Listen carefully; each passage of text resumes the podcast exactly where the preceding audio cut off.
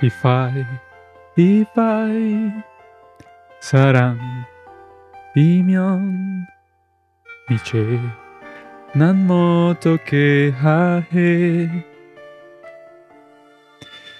Kita, Rida, Huwe, Eto, Tashi, Nando yamanhe. 멀리 그른투이 수미도 내 맘속에 밤이 찾아오면 If I, if I, if I, if I, if I 저 달의 빛이 나를 비추면 내 마음에 술까요? 저 별빛이 나를 비춰주면 그래가 내게 가요 Tombula, Wembula, Ifa, Ifa, Ifa, Ifa, Natonge, Saranima, Damión. Gloria a Dios. ¿Eh? Amigos, esa es la mejor canción de este drama que tiene un montón de geniales canciones o de mejores canciones. Sí, eso pues. Si estuvieran en casi cualquier drama serían la mejor canción de ese drama, pero este tiene todas en el mismo, en el mismo soundtrack. Y de lo que he cantado en este momento, si nosotros traducimos el coro de, lo que dice, dice lo siguiente. Aunque me esconda tras las nubes que están a la distancia, cuando la noche entre en mi corazón, si yo, si yo, si yo, si yo, si yo. Cuando la luz de la luna brille sobre mí, reconocerás mi corazón. Si la luz de las estrellas me hace llorar, ¿vendrás por mí? No lo sabes. ¿Por qué no lo sabes? Ese es el coro de esta genial canción. Y yo creo que es muy buena. Se llama If I y es la parte 3 del soundtrack porque en las series coreanas sabrán que vienen por partes, entonces la parte es la canción. Entonces, bueno, parte 3, If I, es muy buena. Y el día de hoy vamos a estar conversando, obviamente, sobre el K-drama King's Affection, el afecto del rey, que en coreano se llama Yomo, ¿verdad? Y es Yo raro porque yo- La afección del rey. Es raro porque yo busqué Yomo en el traductor de Google y lo que dice es que no, bueno, eh, que si pelo en fuego, una cosa así, y que, ¿qué? Que si pelo pintado, no sé, y que, ¿qué carajo? Y luego estaba viendo un video en donde los actores de la serie juegan Jenga, ¿verdad? Y entonces los ponen a que se digan te amo los unos a los otros.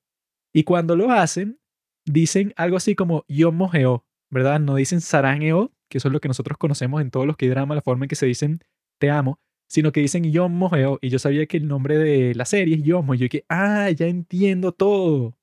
Resulta que ese título, ¿verdad? Significa afecto. Pero afecto en la forma tradicional que se dice en Corea.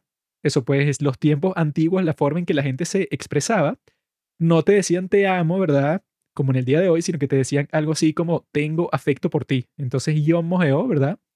Es la forma en que se decían te amo en esos tiempos. Bueno, no sé en qué época está ubicada la serie, pero será que sí, mil, 1300, 1400. Entonces se decían y- Yomo Geo, y entonces por eso se llama Yomo, y ahí es que descubrí todo.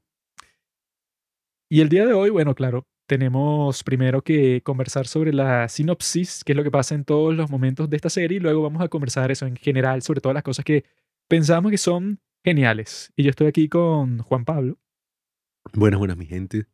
Finalmente estamos de vuelta con otra reseña de K-Dramas. Una época en que habíamos visto como 30, bueno, como 15 K-Dramas así seguidos.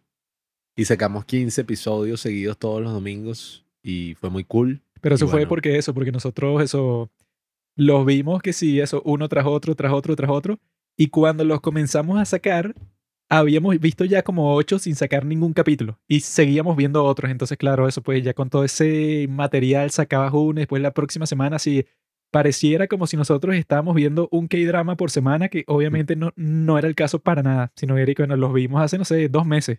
Sí, ya habíamos visto todos y no habíamos era sacado ninguna reseña de dramas porque estábamos hablando del cine coreano. Y bueno, nada, estamos de vuelta una vez más con este mega K-drama al que llegamos gracias a la extraordinaria abogada Wu. vimos esa de gran K-drama, ¿no? Que ha sido la gran tendencia del año 2022. Todo el mundo le gustó ese K-drama. El mejor K-drama del 2022, obviamente. Y como esa Entonces, actriz- Teníamos que ver sí o sí el pasado de Park- la abogada Wu, ¿Cómo es que se llama? Park Kun Bin, algo así. Park Eh, Eun-bin. eh, Park Kun Bin, ¿verdad? Está bien rica. Es tan encantadora que tuvimos que ver todas las otras cosas que ha hecho. Por ahora solamente, bueno, no creo que veamos las otras, no sé. Son medio vieja. Yo, sí, o sea, yo vi que las otras son así que, que no, bueno, de un canal todo raro que ya no existe, un drama que sacó que sí de 50 capítulos y yo que no, gracias. Pero este está en Netflix, queridos amigos. Así que se lo pueden recomendar a todos sus amiguitos. Si ya lo vieron. Si no lo han visto, bueno, tienen que verlo porque es buenísimo. Si no tienes Y, Netflix, ajá. debe ser un maldito vagabundo, weón. Este es el primer K-drama en ganar un Emmy internacional. Ah, sí, yo vi. A nadie le importa, pero lo hizo. No, yo vi que Mejor telenovela. sobre todo para las personas que son de Corea y tienen cuentas así, eso pues, que publican cosas de su cultura por Instagram, es que, oh, mi Dios, no puede ser, qué logro tan grande, qué orgullo. Y yo estoy que, ni a los gringos, ni a nosotros, ni a nadie le importa, bueno, los Emmy en general, el Emmy internacional, existe otra cosa que se llama Daytime Emmy, o sea, que son los Emmy para los shows que pasan en el día que nadie los está viendo porque la gente está trabajando y las personas que están viendo televisión son que si los niños que no tienen clase o las amas de casa, o sea, que si unos programas ahí que, que si Ellen. Saben y que el Emmy latino. Sí, bueno, hay- Tenemos cinco hay nominaciones a los Emmy Emmy, latinos. hay Emmy, Grammy de cualquier cosa, porque bueno, es como que rentable. Lo que también pasa con los festivales de, cine, que hay festivales de cine sobre todo porque a ti te parece chévere y rentable que cualquier cosa que tú hiciste, así sea una estupidez que no tenía sentido, eso pues, no sé, un cortometraje o una película, es rentable porque tú mandas eso a 10.000 festivales y alguno te va a aceptar. Y en tu póster o eso, o cuando empiece tu cortometraje, tú pones y que participante del Festival de Jalisco eh, en México, eso pues, y fue un festival que hizo, no sé, que si un chamo allá, un muchacho de 15 años que lo hizo el mismo y no sé, o sea, que si lo pasan los cortometrajes en su casa.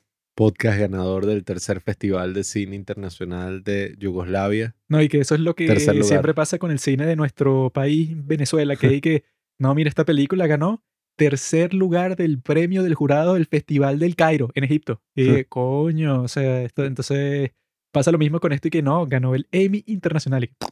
Pero eso, pues es que el Emmy de telenovela. Y yo creo que lo vamos a estar conversando, pero una de las cosas principales que tú puedes ver fácilmente con este drama es que eso, pues si tú vas a llamar a un K-drama y sobre todo este telenovela, no tienes la más mínima idea de nada porque yo he visto unas cuantas, o sea, si dos o tres telenovelas latinoamericanas, ¿no? Y esas, bueno, no tienen ningún valor de producción. Las actuaciones son una porquería. Eso, en general, nadie sabe actuar. Y eso, y las historias son lo más cliché del mundo, ¿verdad? E- Esas son como que las tres facetas más esenciales de una telenovela. Cuando tú escuchas esa palabra, piensas en eso. Con un K-drama como este, que son y que bueno, que tiene una cinematografía que la podrías poner en cualquier película y funciona bien. Tiene que ser los mejores actores del mundo. Tiene una historia eso súper intrincada, eso pues, o sea, no tiene sentido eh, llamarlo telenovela porque ese también suele ser un término peyorativo, pues, y que tú estás viendo una telenovela, pues, o sea, que si una cosa para niñitos o para muchachas adolescentes, eso pues, como que algo que tú usas para decir que la serie, bueno, es chimba. Y esta no tiene nada que ver con ese estereotipo para nada. Venezuela era el número uno en telenovelas a nivel mundial. Sí, bueno, que aquí hay un montón de viejos y que no, bueno, aquí las telenovelas antes y que bueno, tú pones cualquiera de ahorita o de antes y todas son una porquería, eso pues una trama súper estúpida, llena de chistes, así que sí, vulgares y los actores son todos terribles. No tienen nada que ver con esto. En mi humilde opinión, Corea trascendió esa categoría de telenovelas. eh, bueno, en la mayoría de las series que están saliendo ahorita, los K-dramas, porque si tú ves alguno más antiguo, ya sí es propiamente una telenovela. Mi Ajá. mamá estaba viendo uno ahí en Netflix, que sí tú veías más o menos y sí era una novela así clásica. Pero este, oye, con su gran nivel de producción, con todo, bueno, todas las cosas que pasan, o sea, con sus, creo que son, ¿cuántos? 20 episodios. 20 ¿no? episodios. con sus 20 episodios, con todas las complejidades ¿no? de su trama que, que me parecen bien interesantes. Yo creo que esto obviamente trasciende una telenovela y es tremendo K-drama, tremenda serie de televisión que yo creo que todo el mundo puede disfrutar porque es una historia, oye, accesible nosotros ayer vimos una película que pronto estaremos comentando aquí en el podcast de uno de nuestros directores favoritos coreanos, ¿no? Y en general, Park Chan-wook. Y bueno, vimos una película que es totalmente inaccesible. Así que bueno. Se sumó a mm, la lista de esas películas que nunca le recomendaré a nadie, nunca, bajo ninguna Sí. circunstancia. En cambio, este, ¿verdad? Está en toda la otra, bueno, de todo el otro lado, el lado opuesto de las películas, o bueno, del contenido totalmente accesible que todo el mundo puede ver y disfrutar. Yo les voy a contar la sinopsis de esta serie, que bueno, que es bastante intrincada, complicada. Hay una de nuestras seguidoras que también la está viendo y se dio cuenta que hay un montón de conspiraciones así, eso, como que un montón de intrigas que se están dando, ¿no? Y esta serie comienza como la vida, también comienza que es con un nacimiento, con el nacimiento de la nueva generación de la familia real en Corea, ¿no? O sea, que en ese tiempo de la historia era la dinastía, eh, eso puede, o sea, que el país se llamaba Joseon. Entonces, bueno, tiene así como que esta monarquía que tiene una serie de tradiciones y supersticiones súper extrañas. Una de ellas, que es la principal que va a determinar todas las cosas que pasan en el drama, es que la reina da a luz a gemelos, un niño y una niña. El niño nace primero. Luego viene la niña, que va a ser la protagonista de la serie. Entonces lo que pasa es que hay una superstición, que bueno, que es una de las supersticiones más estúpidas que yo he escuchado en toda la historia, Mm. que es que si el próximo rey, ¿verdad? O sea, que es el heredero, que es el que puede ser rey, el niño, él compartió el útero con una niña. Entonces por eso se le considera débil. Entonces si la gente se entera de eso, si el pueblo se entera de que el niño compartió el útero con la niña, o sea, que no, o sea, no, no, no entiendo nada, entonces el pueblo va a pensar que el rey es débil, o sea, que es un tipo, eso, pues que no debería ser rey. Y yo dije, ok, supongo que eso existe, ¿no? Em, y entonces lo que sucede es que cuando nacen los dos bebés, el maldito enfermo, eso pues, o sea, que va a ser el villano sucio de toda la serie, que se llama el señor Sanguión, ¿verdad? Que es el padre de la reina, el abuelo, esto pues, de esta nueva generación. El tipo tiene la brillante idea de que no, entonces, bueno, vamos a matar a la niña, ¿verdad? Para que la gente no se entere de que eso compartió el útero el niño. Y para que eso sea así, tenemos que matar a todas las personas que estuvieron involucradas en el parto, que son un montón, porque bueno, eso pues es como que una sección de que da eh, cuidado de salud, pues, a la familia real. Entonces le dice al inspector, ¿verdad? O sea, que es como que su perro, o sea, el tipo que le ordena hacer todas las cosas más horripilantes que va a hacer durante toda la serie, es el tipo este que se llama el inspector, que bueno, que es tremendo guerrero y que cuando lo mandan a hacer cualquier trabajo, bueno, el tipo es tremendo bruto, pero es un bruto efectivo que termina matando a todo el mundo en su camino. Entonces, en este caso, el tipo se fue a ese sitio y literalmente los mató a todos, o sea, que esa escena es chévere porque uno se queda como que, esto, o sea, están haciendo un caos por la superstición más estúpida del mundo, mataron como a 30 personas. Y entonces, resulta que, que la reina conoce una táctica que si le pones y que una aguja, así una técnica de acupuntura en el cuello a alguien, resulta que eso por el tiempo que tenga la aguja metida en ese sitio, entonces esa persona va a parecer que está muerta porque no está Mm. respirando. O sea, tú se la metes ahí y entonces eso se corta la respiración, pero de alguna forma sigue viva, ¿no? Ja, así dice yo con tu novia.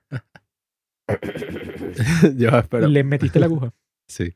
Eh, me da risa porque en esa parte yo no entendí nada hasta que lo explican después más adelante, pero yo cuando vi eso, yo dije, ¿qué? Sí. Y que le sacó una aguja al bebé y el bebé revivió. Exacto, no, es que eso lo explican después, pero cuando pasa es y que, ¿qué coño hicieron ahí? Sí. O sea, eso porque no te lo explican, sino que, sim- que simplemente lo hacen. Y dije, ah, pero, ¿y what? O sea, el bebé parecía muerto porque se acerca el maldito inspector ese para confirmar que en realidad está muerta y le ponen los dedos sobre la nariz para ver si eh, siente pues el aire y no siente nada. Entonces dice que no, est- esta bebé ya murió. Entonces ya eso, pues él, él cumplió su misión y, se va. No, y, y es tan bestia que ni siquiera es porque sea una mujer y ya, sino porque no se puede saber que el heredero compartió el vientre con una mujer. Sí, que bueno, sí, eso se sabe que queda en peligro todo el legado de la familia real y que bueno, entonces tus súbditos son unos estúpidos, weón, si esa es la razón Mm. que van a usar para destruirte a ti. Pero eso, entonces cuando pasa esa escena, lo, lo que te muestran es que la reina dice que, ah, mira, entonces llévense a esta niña, muy lejos de aquí para que viva en otro sitio y que bueno, que el príncipe eso va a ser considerado como que él nació él solo y ya. Va a ser un secreto todo esto que pasó. Y ahí es que vemos al maldito rey, eso pues al esposo de la reina, que el tipo es un estúpido. Ahí pues, o sea, porque el señor Sanguión es el que le dice, pues, el que le da el consejo, porque el tipo es el, que el consejero general. Y el rey, ¿verdad? Bueno, que todavía no es rey, pero es el heredero más próximo al trono, ¿no? Entonces el consejero le dice eso y el tipo como que no tiene voluntad propia, sino que simplemente accede y ya, porque eso, ahí te van a estar mostrando que ese señor Sanguión te lo muestran como que tiene la autoridad más grande de, todo el mundo, que todo el mundo lo respeta y le tiene miedo también. Aunque a mí me caía bien el rey, o sea, el papá de la abogada Wu, ¿no? el rey que, que, ajá, el padre de la tipa. Pero el otro tipo que estaba antes se veía más maldito que el tipo y que no, tuvo que matar a su hermano, creo que fue, para ascender al trono. Y entonces el tipo y que yo lo que quería era asegurar que todo, o sea, el reino estuviera con estabilidad después de ese acto y por eso es que había que matar a esta tipa. A mí no me cae bien ese rey porque eso pues porque el tipo, eso, su esposa da a luz de esa forma y el tipo tiene eso, el Mm. poder de decir y que mira, bro, ok, tú, tú puedes decir que existe esa consecuencia que va a surgir si la gente sabe cómo nació mi hijo. Pero bueno, vamos a ver. O sea, eso pues tú no tienes toda la sabiduría del mundo, vamos a ver si eso es verdad. Pero el tipo, eso como que no tiene voluntad propia. Y es que, ah, Sí. bueno, ok, eso pues, o sea, lo muestran como un tipo completamente pasivo. O sea, que él permite que eso pase. Que maten a un montón de gente y que maten a su propia hija. O sea, que no pasó, pero él, cuando se da cuenta de que está muerta, él queda, bueno, eso pues, como que no le importa mucho. Y entonces cuando pasa eso, claro, entonces hay un salto de, de tiempo. Después, ya cuando el príncipe tiene eso como 10 años, 12 años. Y, y ahí es que eso puede, o sea, que traen a la nueva criada del grupo de la gente que trabaja en el palacio. Resulta que ella es exactamente igual al príncipe en todo sentido, o sea, es el mismo actor, en donde eso, ella tiene pelo largo y es una criada y está vestida de muchacha, pero se ve exactamente igual al príncipe, eso que cuando se da cuenta él, o sea, que es que bueno, que estaban que si jugando fútbol en un sitio, creo, y entonces como que le cae la pelota cerca del príncipe y cuando viene esta nueva criada se da cuenta y que mira, ella se ve exactamente igual a mí. Es como un juego de gemelas de Lindsay Lohan, solamente que ubicada en la dinastía Joseon y con una historia mucho más interesante. Sí, o sea, él cuando se da cuenta de eso, es y que bueno, o sea, le parece súper interesante y súper raro y que bueno, porque tú te ves exactamente igual a mí, ¿no? Obviamente porque él no conoce el secreto de su nacimiento. Y entonces se ponen a conversar y lo que sucede en ese momento es que el tutor real de ese príncipe como que lo van a matar. Y entonces se asume que es porque el señor Sanguión, eso puede, o sea, que es el tipo que comienza todos los complots, todas las conspiraciones en ese sitio, el tipo como que tuvo un problema con ese tutor y lo mandó a que lo ejecutaran, pues, ¿no? Y entonces cuando pasa eso, el príncipe, como le tiene mucho cariño a su tutor, se le ocurre que, bueno, que si cambian de, ropa, ¿verdad? Entre la criada que es exactamente igual a él y el príncipe, entonces eso le va a permitir a él salir del palacio para ver cómo matan a su tutor. O bueno, eso no sé, para tener alguna influencia, para ver si lo puede salvar o algo así, ¿no? Y entonces eso, pues ellos ya habían cambiado de ropa antes como que para experimentar, para, para ver si la gente se daba cuenta de que, bueno, que son tan parecidos que si te cambias la ropa y como son niños, eso que no se nota mucho que si la diferencia de la voz ni nada, entonces eso pues es más fácil.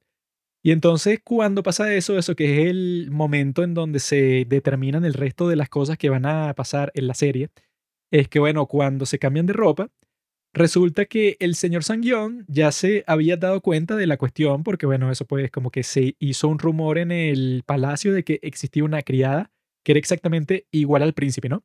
Y como el tipo sabe el secreto, él automáticamente pensó y que bueno, obviamente que esta tipa es la gemela, ¿no? Y su hija, ¿verdad? Que es la reina, le dice que, ah, mira, yo vi que tú te diste cuenta, entonces vamos a mandar a esta niña lejos de aquí. Pero el maldito este es y que no, no, entonces resulta que me mintieron, entonces la tengo que matar. Y le dice al mismo tipo que él la había mandado a matar hace, bueno, que sí, 12 años, 13 años. El inspector maldito ese, que bueno, que es un personaje interesante, porque las veces que te lo muestran, poco a poco, él va como que confesando eso, pues él está como que frustrado porque todo el mundo lo odia, porque el tipo es un maldito loco que, bueno, que mata niños así como si no fuera nada, pues hasta su propio hijo lo odia. Entonces el tipo, hay varios momentos de la serie que él se, él se trata de explicar y él dice que no, es que yo hice todo esto para proteger a mi familia. O sea, es así como en Breaking Bad, con este Walter White, pues, o sea, que él por un montón de tiempo, la gente que mataba, todas las vidas que destrozaba con la droga, él lo que decía que no, mira, es que yo hago esto, bueno, por mi familia. Cuando al final él se da cuenta que, que bueno, técnicamente al principio lo era, pero luego cuando tú ya tienes como, no sé, como 100 cadáveres encima, eso es mentira que es por tu familia, sino es porque tú, bueno, eso como que te llegó a gustar toda esa matanza, ¿no? Entonces eso pues, ese tipo fue el que el señor San, eh, mandó a que matara a la niña, ¿no? Entonces resulta que en el momento que él, lo mandan a eso, era cuando se cambiaron de ropa. Entonces cuando él va a matar a esa niña que se llama Dami, eh, resulta que es el príncipe. Y el tipo, bueno, hay una persecución entre la niña, el tipo que la iba a proteger, que no me acuerdo el nombre, que era eso, amigo del rey, ¿verdad? Que todos se parecen, ¿verdad? Es un poco difícil como que tú saques exactamente cuál es cuál, porque todos se visten exactamente igual, todos tienen la misma barba, entonces tienes que estar muy pendiente para diferenciarlo. Pero eso, hay como que una pelea, una pugna, hasta que el maldito ese tiene el chance de voltear y eso eh, tensa el arco y le pasa una flecha eso en todo el pecho al pobre príncipe. Y ahí es que, bueno, es que todo se va para la mierda. Porque al poco tiempo, eso pues, o sea, la madre, la reina, descubre que eso que al que mataron no fue a su hija, sino a su hijo. Y eso crea tremendo caos y tremendo vacío de poder, entonces no le pueden decir a nadie. Y ahí es que surge todo el punto de la trama, que es que, bueno, que esta niña Dami que era una sirvienta, se convierte en, príncipe. Y de príncipe, bueno, eso pues en camino para ser rey. Y entonces eso pues eh, la parte como que secundaria de toda esa eh, conspiración es que eso pues en ese momento en donde Dami se está conociendo con el príncipe, resulta que tuvo una pequeña historia de amor con el hijo del maldito inspector sádico asesino ese, ¿no? Entonces eso puede, o sea, que como que se tropieza el hijo del inspector y se cae en un estanque que es como de 50 metros de profundidad. Y entonces esa Dami es forzada a rescatarlo a él. Y ahí es que comienza su pequeña historia de amor que dura como tres días. Pero eso puede, o sea, que para los dos resulta ser súper significativa porque era como que el único momento de sus vidas en donde tenían una vida normal. Porque luego de eso, bueno, eso la chica se convirtió en príncipe y el tipo tuvo que irse a otra vida completamente distinta porque se dio cuenta que su padre era un asesino de niños. Entonces, bueno, como que tuvieron eso, pues, como que esos pocos días de inocencia que fueron completamente destruidos por lo que iba a pasar después. Y entonces, ahí es que hay el salto, ¿verdad? Luego de que ella es forzada a asumir ese rol pero antes del salto hay, una cosa rara y que, bueno, que puede existir otra especie de conspiración ahí, que es que hay una parte en donde la madre, ¿verdad? La reina le está aconsejando a su hija que está haciendo eso, la, el nuevo príncipe que se va a disfrazar de hombre, le está dando unos consejos, pues, y que mira, tú tienes que eh, ser fuerte, te tienes que hacer respetar, nadie puede saber tu secreto porque entonces me van a matar a mí, a toda la familia, solo por eso, pues, o sea, porque tú estás pretendiendo ser hombre, ¿verdad? Le estás dando todos esos consejos, entonces hay, o sea, pasa algo raro, o sea, hay como que una, un corte de la toma cuando están conversando y pasa a una escena en donde la madre literalmente está en su lecho de muerte, o sea, está muerta ya, o sea, está diciendo sus últimas palabras y es que, ¿what? O sea, no hay ningún periodo en donde tú estás eh, viendo que se enferma y que se va a morir ni nada, sino que eso literalmente de un corte para otro uno no sabe ni cuánto tiempo pasó entre corte y corte, bueno, ya la madre le está diciendo y que mira, como me voy a morir, mis últimos deseos para ti son tal y tal y tal. Y dije que, ¿qué carajo? Y no, o sea, parece no tener sentido, pero yo lo que creo es que el señor Sanguión mató a su propia hija. Porque así es que tendría más sentido, porque eso es, es, muy raro que pase así. Y al mismo tiempo, ese señor Sanguión, ¿verdad? Eh, dice ya como, como en el capítulo, no sé, como el 15, 16, le dice a un tipo que quiere ser rey, le dice y que mira, si tú en realidad quieres la corona, tú tienes que estar dispuesto a hacer todo. Y entre ese todo está matar a los miembros de tu propia familia. Y yo cuando escuché eso, yo estaba de que, ah, mira, este tipo como que está después eh, confesando que bueno, eso pues, o sea, que no se sabe porque no te muestran, pues, pero que en realidad él hubiera estado dispuesto a matar a su propia hija, pienso yo, para tener la influencia total sobre el príncipe, porque ahí te estaban mostrando que eso, que la reina era la que iba a tener la influencia total porque es la que la acepta, la que sabe su secreto, es su madre, ¿no? Puede ser que ese tipo, el señor Sanguión, pensó de que, mira, yo la voy a matar, así sea mi hija, porque así voy a tener la influencia y el poder, que es lo que el tipo más quiere, o sea, el tipo no le importa nada, sino el poder. Entonces yo creo que eso explicaría por qué es tan raro eso, pues que eh, creo que pasa en el capítulo 2, que literalmente eso, pues de una escena en donde la reina no estaba enferma ni nada, pasan un corte a cuando está en su lecho de muerte. Y dije, ¿qué, qué coño? Sí, yo no sé eh, esa teoría de conspiración que está diciendo Juanqui, porque el señor Sanjión evidentemente nunca haría eso. Él solamente le interesa ayudar al rey a cumplir sus propósitos. Pero sí, e, ese salto a mí me agarró por sorpresa. Oye, qué carajo. O sea, de que de repente que no, se murió y tú te quedaste sola y bueno. No, y que eso lo cambia todo. Te quedaste con la tipa que terminó siendo como su madre. ¿Cómo es la...?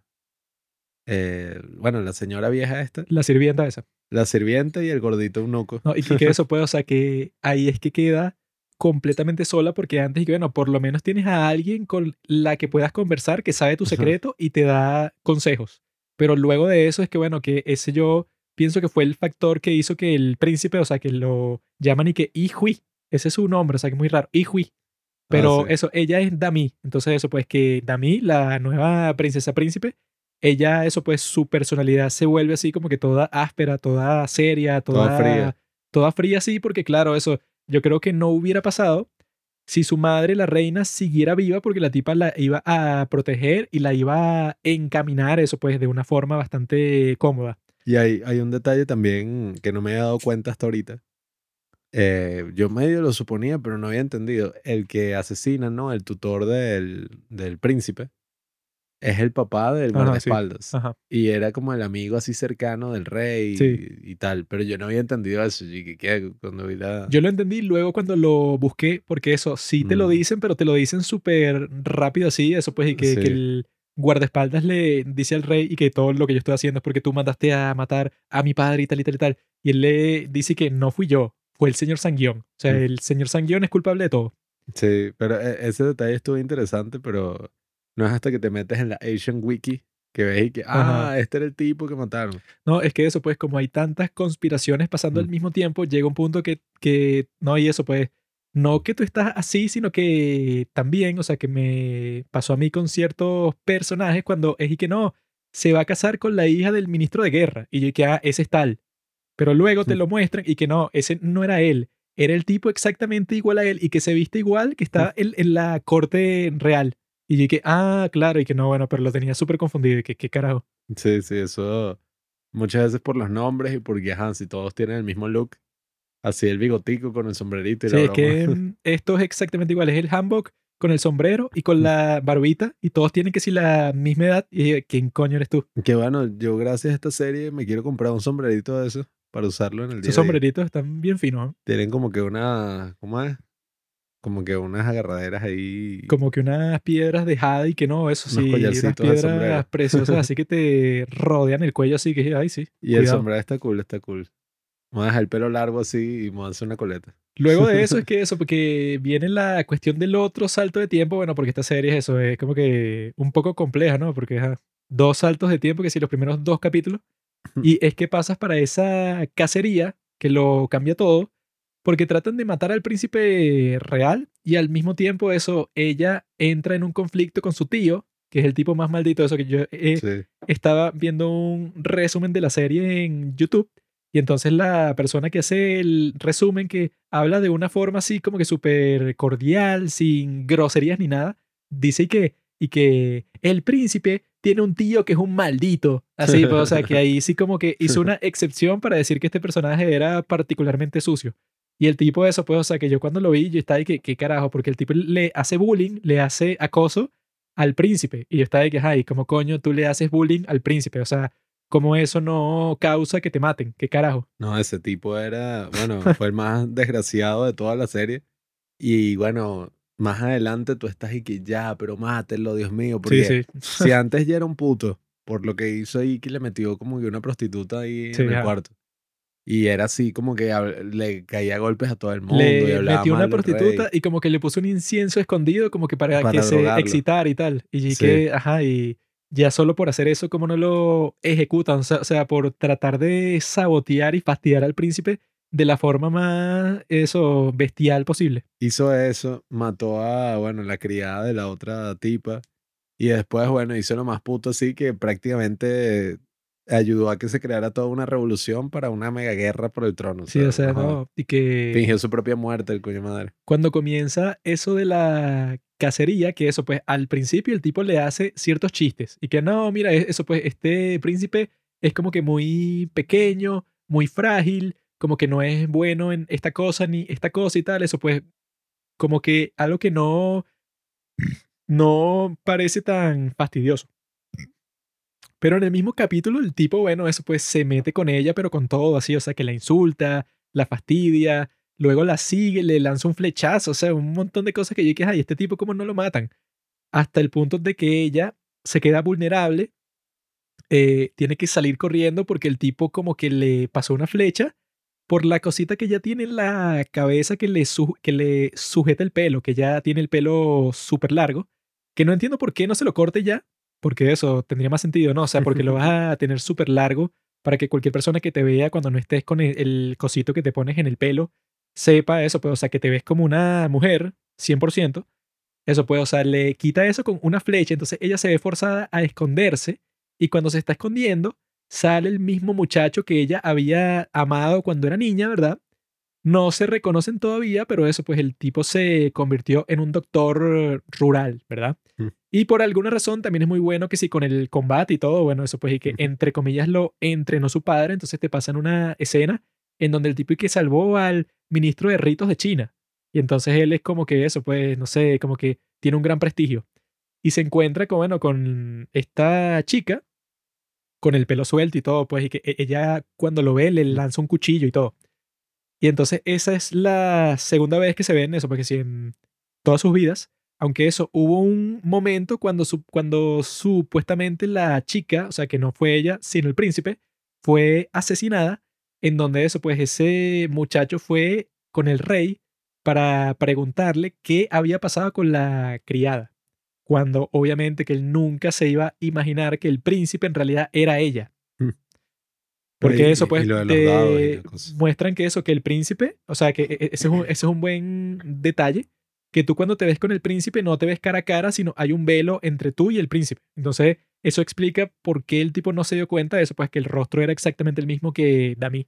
Y entonces ella le dice, llorando y todo, y que no, bueno, ella se tuvo que ir del palacio, pero me dijo eso, que tú eres un buen tipo, pues eso pues, no sé, como que lo trató de consolar a él.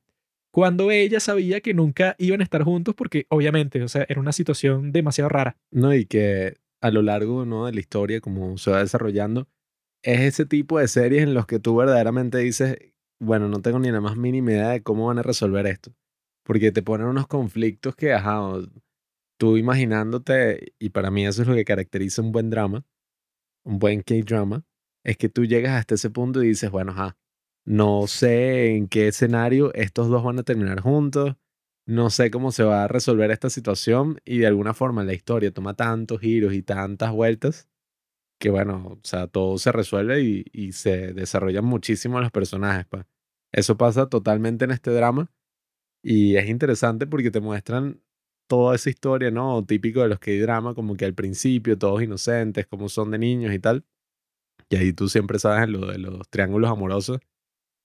La, como que no sé, la llave principal para tú saber con quién va a terminar. Si hay un triángulo amoroso, si tiene un trasfondo cuando era niño. O sea, ya con eso y que, ah, bueno, listo, el otro no tiene chance. Pero bueno, me gustó mucho, mm, nada, o sea, como te muestran todo ese mundo, ¿verdad? Que busqué y es que la dinastía Joseon, Joseon, que es y que de 1390 y algo hasta 1800 y piquito, pues 1890 y algo. Entonces, bueno, no son muy específicos. Igual estos que drama no son tan históricos que digamos, o sea, es más como ambientado ahí ya. Pero es muy interesante como que los pequeños trasfondos de todos los personajes, o sea, hasta el mismo rey y el mismo inspector Jung, que es un puto, te muestran que tienen como que una historia ahí, o sea, el tipo Jung tenía una historia con el otro Jung, que esa escena fue súper graciosa porque te los tratan de mostrar jóvenes y los bichos tienen que ser cuarenta y pico. Y o sea, le quitan la barba como si eso lo fuera a hacer ver más jóvenes, pero en realidad se le ven todas y cada una de las arrugas que tiene. Entonces, bueno, obviamente que sí, eres tú exactamente y ya, pues. Eso fue súper pirata. Así como otra cosa que también fue medio pirata en la historia, eh, que claro, el protagonista, ¿no? Uno de los protagonistas, el consejero Jung, él como que no sabía que el rey, primero, era mujer y segundo, era Dami, ¿no? La criada con la que se enamoró cuando eran niños. Pero da mucha risa porque. Yo me refiero a él como el doctor, porque eso. Bueno, sí, Hay como 10 nombres distintos. Entonces, sí, el consejero, no sé. No, y que los nombres que existen incluso son que si los mismos. Uno es que si Jun, pero Y-O-O-N, y otro es Jung, pero J-U-N-G. Entonces, que bueno, mm. sí, weón, jodete. ¿Cómo los voy a distinguir? Sí, bueno, el, el tema ese del doctor me dio mucha risa porque eso de que el tipo no se diera cuenta de que, ah, de que era una mujer daba demasiada risa. Pues cuando se lo confía, así que no lo sí, o sea, la sorpresa más grande de la historia. y que bueno, pero es que tú hasta la viste con el pelo largo y todo. No, y que no es solo él, sino es cualquiera. Porque eso que yo lo dije al principio cuando estábamos comenzando a ver el drama. Que yo dije, ok, Paco Bean que es la actriz. Obviamente es tremenda actriz, eso 10 de 10, eso con la abogada Wu, con esta serie, la tipa es genial. Pero ella es muy bonita, ¿verdad? Entonces tú cuando la pones a ser de hombre, no funciona en lo absoluto, no solo porque es bonita, sino porque también mide como un metro sesenta y algo. Mm. Mientras que el resto de los tipos de la serie, que eso que la ponen a ella en ese video de YouTube que yo estaba viendo, sale con el doctor y con el tipo que hace de su primo en la serie que termina siendo rey.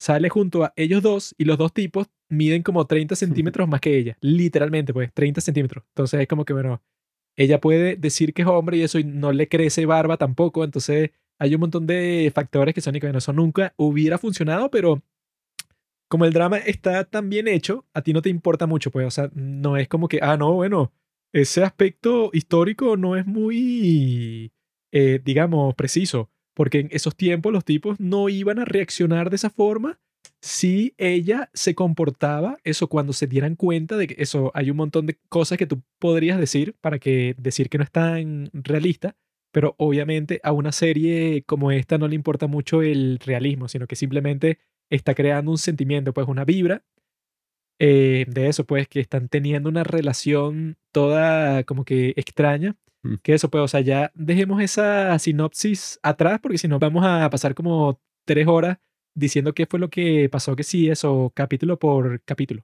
Sí, o sea, básicamente los elementos principales es la historia de amor entre estos dos personajes que ganaron, bueno, estos dos actores ganaron mejor química en unos premios coreanos ahí y todo el mundo está de acuerdo en que tienen tremenda química. Yo también. Mejor química, esa es una buena categoría. Sí, porque sí, desde que ellos se ven al principio ya es como que, ah, bueno, están destinados para estar juntos.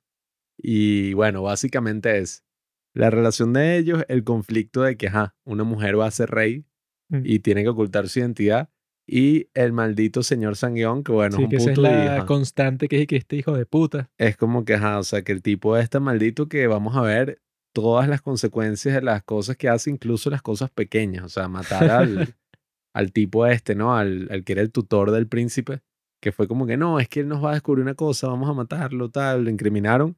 Y eso tuvo como consecuencia de que este guardaespaldas, bueno, el hijo creciera y se convirtiera en una de las personas prominentes. eso, sobre la cosa de la química, hay una escena en donde la reina, que pretende ser rey, le está tratando de como que confesar sus sentimientos al doctor, ¿verdad? Así eso pues, ya como que en el capítulo 19, 20, en donde están en una desesperación grande porque los van a matar, hay una escena en donde ella está llorando frente a él explicándole por qué lo ama, ¿verdad? Mm. Entonces, imagínate que tú fueras el actor que hace del doctor mm. y tú estás, estás actuando entre comillas, ¿no? pero la actuación de ella es tan buena que tú te lo debes creer en algún sentido, pues, o sea, que tú estás ahí, coño, parece que ella en realidad eso gusta mucho de mí, o sea, que yo no sé cómo sales de esa serie como el actor eso, pues, o sea, que hace del doctor y no estás enamorado de esta tipa porque eso te lo está diciendo a ti, te está viendo al- a los ojos cuando te lo está diciendo y en ese momento ella estaba llorando también. Entonces es como que, bueno, si, si, si te lo dice eso sí, esa actriz en ese contexto, bueno, ajá, tú en cierto modo sabes que es falso porque está actuando en una serie, pero al mismo tiempo eso tú inconscientemente tú estás como que, wow, o sea, eso te debe impactar a ti emocionalmente. El sueño de todos los que ven K-dramas es que ocurra en todas las series lo que pasó en Crash Landing on You, que los dos protagonistas quedaron juntos y se casaron. Bueno, y ya les nació el primer hijo, ¿Sí? creo que fue hoy. Ya- me pasaron la foto. me pasaron la foto del momento en donde salió de su vagina y la tengo ahí. Si quieres, la puedo subir como publicación a los padres del cine. No, hay que esperar al menos 24 horas. O quizás no la censuran y que no, no puedes poner. El, el parto es lo más hermoso que puede existir en este mundo. O sea, no sé por qué lo censurarían. ¿Fue un parto humanizado o hecho en una clínica como no debe Fue hacerse? hecho en casa, como debe hacerse. Ah, ok. Así, va a Bueno. ser mi esposa. No, que quiero ir al, al médico para que me inyecten. ¿Que te inyecten qué? Si eso, te, eso, eso va a dañar al niño. Tom Cruise Tienes con la cienciología. tienes que dar a luz en la mesa del comedor con la partera, eso pues que va, que va, que va a ser que si tu tía o no sé, o tu mamá, quien sea, pero eso, si no sientes el dolor del parto, que fue algo que Dios programó en ti como mujer, Dios lo dice en Génesis, eso en el principio de la Biblia, dice que mira, tú cuando dejas luz vas a sentir un dolor, eso terrible. Tienes que sentirlo, si no el parto sale mal. Ese fue lo que hizo Tom Cruise, ¿no? Algo así que obligó a la tipa esta A Katie, Katie Holmes, a, ten- a dar a luz. dar a así. luz así natural. Que por lo, eso se divorciaron. que lo gracioso es y que, bueno, imagínate cómo debe ser dar a luz natural, que eso que en el pasado es y que, bueno, murió. Porque, bueno, es un proceso como que tan violento así que no, bueno, pasó un problema ahí, bueno, se murió. Y, Eso es sencillo, eso es como en las películas. Le acuestas, le dices que puje, sale el bebé y ya es y que, ah, mira, sí, yo no sé por qué la gente hace un show cuando va listo. a nacer un bebé, que es y que llama al doctor. Ajá, ¿y el doctor qué va a hacer? ¿Qué? O sea, el, al principio de los tiempos existía un doctor. Obviamente que no, simplemente te acostabas ahí y un tipo te dice que pujes y eso te separa las piernas y el niño sabe qué hacer. Hablando de el parto y las placentas, yo creo que una de las mayores lecciones que aprendí de este ¿Qué es eso? K-drama es que si guardo por alguna razón la placenta de mi esposa, de mi hijo, bueno, la placenta de ellos dos, no la guardes en un jarrón. Guárdala en una caja fuerte, en un lugar más privado, porque si a alguien se le queda un jarrón, bueno, puede empezar toda una revolución en contra del orden establecido. Esa es la gran lección que aprendí. Ese maldito, con esos Eh, ojitos de rata, ese que... El príncipe Gonzán Ajá, ese que es lo puto. llaman Gonzan, ese desde que yo lo vi, fue un, fue un buen casting, porque le ponen esa cara que él tiene, eso pues de... Con esos mini ojitos así de mapache que tiene, que, que, bueno, cuando, cuando tú lo ves, ni siquiera tiene que decir algo y que, bueno, este tipo va a ser malo, porque míralo, o sea, el tipo eso con su barbita, con sus ojitos de maldito, yo estaba que este tipo tiene que ser un sucio. Y bueno, efectivamente lo fue, era eso, que si el amigo del tío, que es un maldito, eso pues yo creo que viendo así esta serie, desde eso pues, desde que tú vas a decir como que cuál es la parte más esencial de lo que te muestran, desde esa parte cuando dejamos la sinopsis ya ahí, creo que mi parte preferida del show fue cuando tienen esa relación, cuando hay una controversia ahí, que es y que no, que el doctor, que no sé qué le querían hacer, eso pues que su padre, el inspector, estaba y que no, que tú tienes una clínica, pero eso pues como que delincuente ahí, en donde tú le das como que unas hierbas a la gente, algo que no es muy verídico. Entonces tú deja eso y ven para el palacio. Y el doctor le dice que mira, yo no quiero tener nada que ver contigo porque tú no solo mataste a una niña, que era el príncipe, sino que mataste a otra niña y frente a mí porque eres un maldito loco. Pues, o sea, la chica que se, que se, que se dio cuenta que eso, pues, o sea, que la criada de mí ya no estaba, el inspector cuando escucha eso, sin órdenes de nadie, la sigue y, la mata frente a su hijo. Entonces el chamo, luego eso, pues, o sea, cu- cuando ya es adulto, le dice que mira, yo no quiero trabajar en ningún palacio, un carajo, que ese al principio era su sueño. Y él le dice que no, eso, yo voy a ser independiente de eso. Entonces, luego, cuando él vuelve, ¿verdad? O sea, que, que ya está en ese contexto, el papá le dice que mira, deja tu clínica de porquería y ven para acá. Y cuando él dice que no, el papá se inventa como que una cosa ahí para meter preso a sus empleados. Y entonces le dice que mira, la única forma que yo no mate a tus empleados es que tú aceptes un trabajo aquí. Y el tipo eso se ve forzado. Y el trabajo que le dan es el de tutor real del príncipe.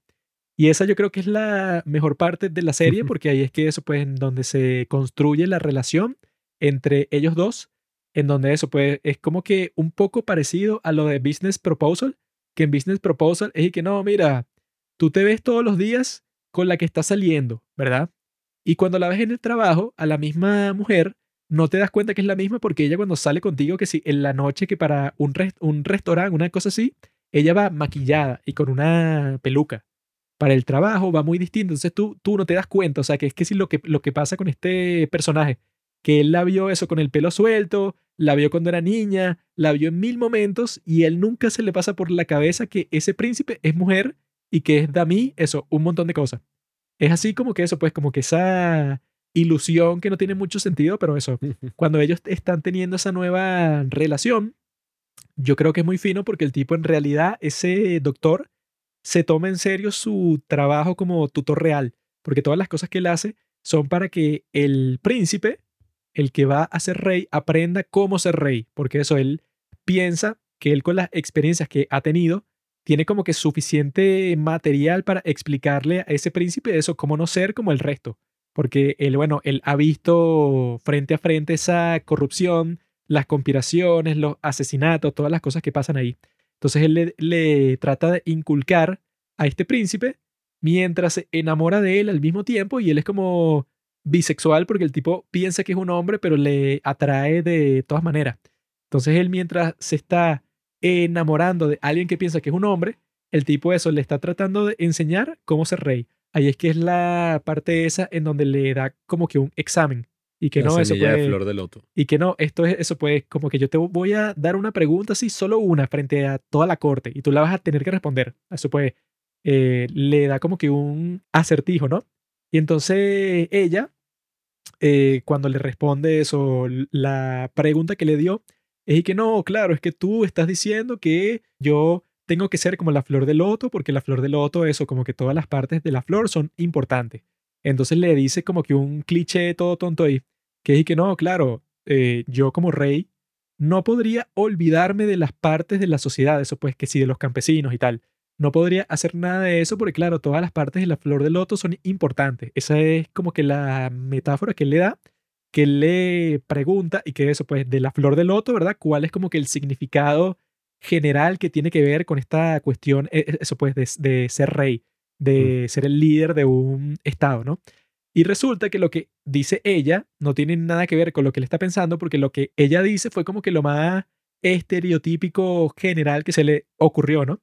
Cuando lo que él estaba pensando era que no, mira, o sea, la idea, eso pues la metáfora que yo te di con la flor de loto, la razón por la que yo te comparé con eso, es porque la flor de loto nace del lodo, ¿verdad? Entonces, a pesar de estar en ese ambiente que es completamente sucio, la flor no se ensucia. Tú cuando la ves está como que totalmente limpia, eso como que cuidada, eso como si fuera inmune a toda esa inmundicia, ¿no? Él le dice eso. Y la idea es que él le está dando como que un mensaje a todas las personas que están ahí y que mira, yo pienso que este palacio, o sea, que no sé cómo hizo eso, ¿verdad? Pero al rey le gustó, al padre del príncipe. Al rey le gustó porque el tipo como que se sintió identificado con lo que estaba diciendo. Quería que, ah, no, o sea, todo este palacio, todos estos tipos que te dan consejos, toda esta gente son unos sucios, son unos malditos, son los tipos que están planeando asesinatos, eh, conspiraciones y tal. Y la manera en que tú puedes ser un buen rey, eso puede, cuando se muera tu padre, tú puedes ser un buen rey siendo como la flor del loto y no dejes que te toque toda esta asquerosidad. Entonces yo creo que toda esa parte fue muy cool porque es un drama romántico, ¿verdad? Que también tiene que ser un montón de chistes. No está así como que serio todo, todo el tiempo. O sea, yo creo que sí es un drama que se puede considerar que es bastante serio, pero no es serio todo el tiempo, ¿no? Pero que tiene ese aspecto como que bastante central de que también se enfoca mucho a todo lo que tiene que ver con la política. Porque eso, pues el tutor está centrado basándose en sus propias experiencias en ese palacio que eso, si tú quieres ser un buen rey, no te tienes que dejar llevar por todas eso, las distintas facciones que existen dentro de la administración, que son un montón de viejos que se odian y entonces se están como que constantemente inventando unos nuevos planes todos locos para que tú, bueno, eso pues estés como que enfocado y preocupado por un montón de juegos de poder estúpidos, cuando lo que te debería importar a ti, más que todas las otras cosas, es el bienestar de toda tu gente. Pues, o sea, yo creo que él trataba de inculcarle esa gran sabiduría al príncipe y al mismo tiempo se enamoró del príncipe. O sea, yo creo que toda esa parte que son como que de los capítulos que sí, 5, 6, 7 y tal, creo que esa es la mejor parte de la serie para mí, porque ya luego eso pues sí está cool como que toda esa parte cuando ya es la conspiración política, eso pues que sí, del ejército secreto y del tipo que lo van a envenenar al rey y tal. Pero esa parte era como que lo que hace el drama como que más único para mí, porque si lo comparas con otros dramas así de época, todos tienen esa parte de la conspiración, o sea, siempre es y que no eso puede, o sea, que la reina quiere que su otro hijo sea el rey, entonces bueno, hizo todo tipo de cosas para influenciar ese proceso. Pero en este caso es y que no, bueno, eso pues existe como que esa relación que yo creo que es la primera vez, debe ser la primera vez que se ve en un K-drama, pues así que bueno, que el tutor sabe que el príncipe es hombre, pero de, de todas formas lo atrae, eso lo enamora hasta el punto de que hay, eso pues que si un momento que le está yendo para la clase y es y que ahí está el príncipe y entonces se queda como que varios minutos viéndolo y ya, pero eso como que enamorado totalmente y el eunuco como que lo nota él y que, ay, pero este qué está haciendo. O sea, en, en vez de dar la clase, como que se está quedando ahí haciéndole ojitos al príncipe. O sea, una cuestión bastante única. Este es el primer K-drama woke que he visto. Habla claramente sobre los cambios de género y toda la ideología del género, como le llaman los conservadores cristianos. Pero mi parte, ¿verdad? O, a ver, lo que yo diría que es el tema central de todo el K-drama y me parece la parte más interesante, es que habla de la gran corrupción y de la, bueno, del gran peso para mal que tiene el poder. Porque si te das cuenta, el palacio, con todos sus lujos y con toda esa cosa, es como la mierda para todos los que están en él. Porque literalmente es como que no, huye del palacio, o sea, vete. El mayor objetivo es huir del palacio y de la vida del palacio. Porque en cualquier momento, bueno, o sea, das un mal paso y te matan. Que si, ay, ofendiste al rey, listo, condenado a muerte. O no, hay 10.000 conspiraciones que están ocurriendo al mismo tiempo, entonces dependiendo de con quién tú te alías, toda tu familia puede morir o se los llevan a todos presos como le pasó incluso al que era el otro hijo del rey. O sea, no importa que tú seas el hijo del rey, bueno, o sea, dependiendo de la conspiración, puedes ir preso incluso si eres un niño. Entonces el, el tema principal ahí es como ese, pues, o sea, todo el, el, peso que tiene el poder y, y, todo lo malo que también puede traer estar en esas posiciones, etcétera, porque al final el mismo objetivo de los personajes es huir del palacio. O sea, que es y que no, yo tengo un barco que te puede llevar a donde tú quieras y todas estas cosas. Y me pareció bien interesante como le dieron la vuelta a, a ese tema, porque mm, yo pensaba que al final, bueno, o sea, ella iba a quedar ahí como reina, o sea, bueno, como rey, sin que nadie supiera que era mujer, o en tal caso iba a huir y bueno, iba a vivir la vida en secreto así, sin que nadie se diera cuenta que era mujer. Pero aquí encontraron una forma en que todos se enteraran, o sea, dentro del palacio, que ella es, era mujer, pero lo hicieron de tal manera de que ella pudo tener un final feliz, pues de que no la mataron. Y eso fue súper interesante porque incluso todos los consejeros de la corte y sobre todo el que era el, el que mandó a traer el inspector, que era el papá, ¿no? De la actriz esta que está buenísima, que también es cantante, y aparece en My First First Stuff. Esa era la razón por la que íbamos a ver este drama al principio en el 2021, eh, porque es muy, muy, muy sexy. Pero bueno, eh, el papá dice que, que, mira, así sea una mujer, dejarnos llevar como por esa eh, idea confusionista, así, para que rija absolutamente todo, no tiene sentido, pues, porque fue un buen rey y estuvo luchando que sí contra la corrupción, contra el señor este sangueón que es un puto y lideró que sí toda esa, bueno, contra revuelta eh, contra estos tipos que querían derrumbar el poder, Pero como es mujer, o sea, bueno, no, Sí, o que sea, no, bueno, sacrifíquenlo. No, y que eso, pues que ella dice varias veces que yo aceptaré mi castigo. Y todos cuando les dice eso y que no, claro, es que tú debes ser castigada por lo que hiciste, pues, o sea, tú eres una Sí. loca. Y que bueno, ¿qué hizo? Porque, ah, si te pones a, a ver las situaciones, que bueno, ella en realidad en ese contexto estaba obligada por todo lo que pasó. Bueno, que es como le dice el señor Sanguión en esa última conversación, que le dice como que, que no, tú si te pones a ver, en verdad eres la víctima de casi todo lo que te pasó. Sí, bueno. Ahora, todo lo que hiciste después para intentar matarme, o sea, meterme preso, es completamente tu culpa y tú arruinaste todo el trabajo que yo hice, entonces, bueno, mereces la muerte. Y eso no lo entendí muy bien, eso del final, que ella como que por Eso- la magia del amor no, no. sobrevive. Yo lo que vi es que ella, cuando te muestran el flashback, que ella le pide el té envenenado a la criada esa, ella como se mete esa especie de vitamina rara, o sea, que, que le explica y que no, mira, esto me dijeron que sirve eso, pues como que para los nervios, que es Ajá, así como que una de eso, pues una bolita así. Supuestamente, una de las razones para tomarse eso es porque ella esperaba que al tomárselo cuando se tomara el té envenenado no se muriera, porque esa cosita iba a tener como que cierta influencia en eso. Yo dije, bueno, No, porque no se come eso con todas las comidas. es como que una explicación un poco rara porque dije que, ah, bueno, no sé qué propiedad tendrá eso para que si tú te tomas el té envenenado que mató a tu abuelo como en 10 segundos, sigas viva después, no sé. Pero eso, pues Sí. hay una parte en donde el doctor como que se mete una canica en la boca cuando va a tomar alcohol. Eso no lo entendí. Y el tipo, eso, Nunca. la implicación es que, mira, él cómo se metió esa canica no se emborrachó. Entonces él fue capaz de, de mantenerse sobrio mientras todos los demás estaban borrachos y eso le dio una ventaja ahí.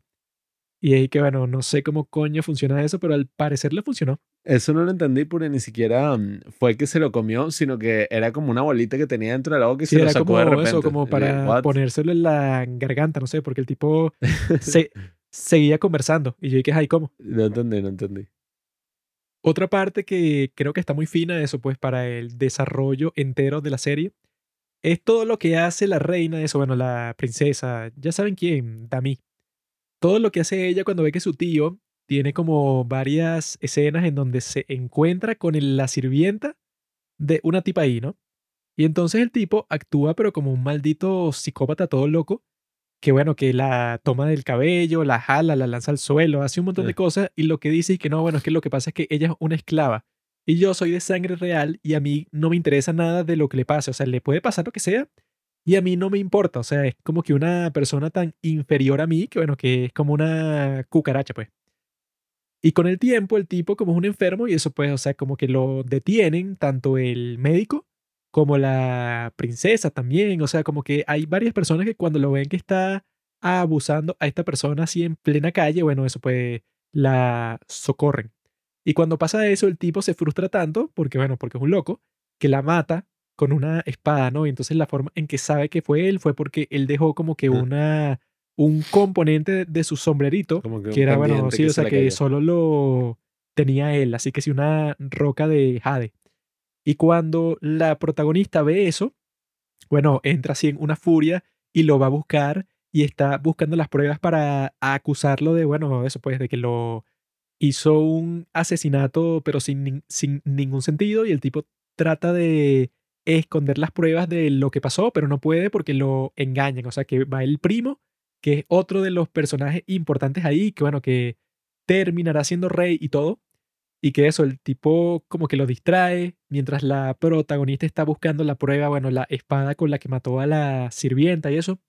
Y cuando pasa todo, ella, eso, la protagonista, obliga a este maldito a ir para la tumba de la sirvienta y arrodillarse y pedir perdón, ¿verdad? Así, porque él es, un- bueno, eso, pues un tipo así como que cree en que el privilegio real es que sí lo más importante, o sea, que tú no puedes violarlo. Es que, bueno, si tú eres miembro de la familia real, cualquier cosa que tú hagas está perdonada, o sea, casi que tú no puedes cometer ningún tipo de crimen solo por ser tú.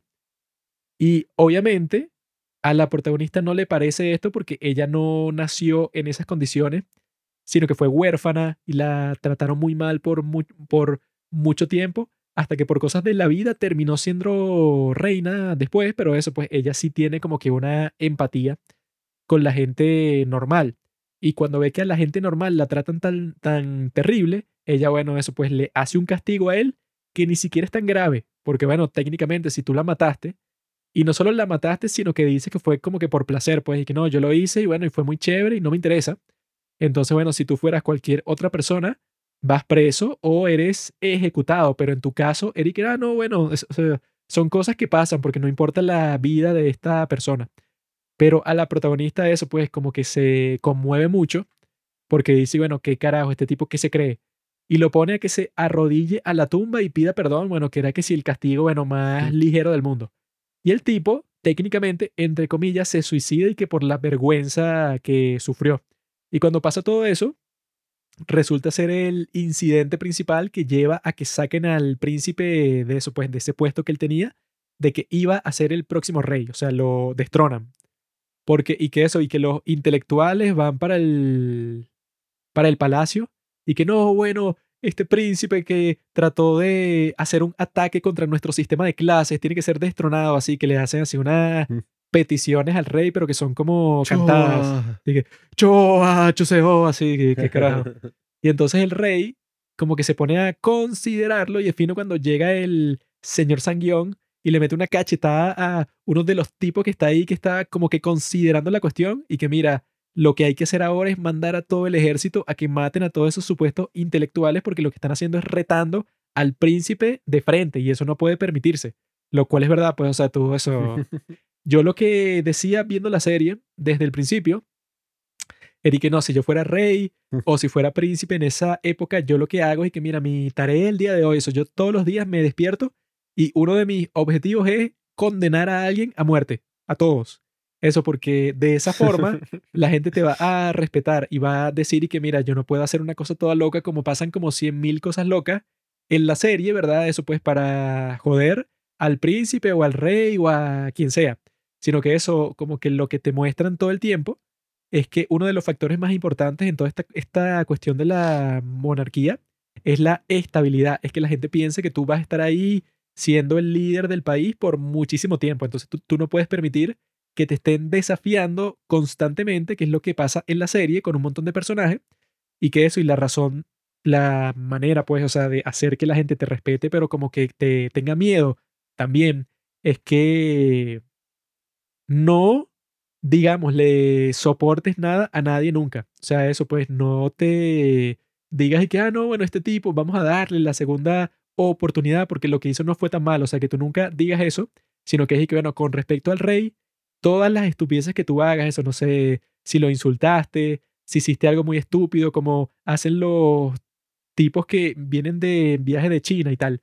Todas esas cosas y que, bueno, no se deberían tolerar en lo absoluto. O sea, yo no tolero como rey que tú eso, pues que me avergüences ni que arruines eso, pues que si un evento real, ¿verdad?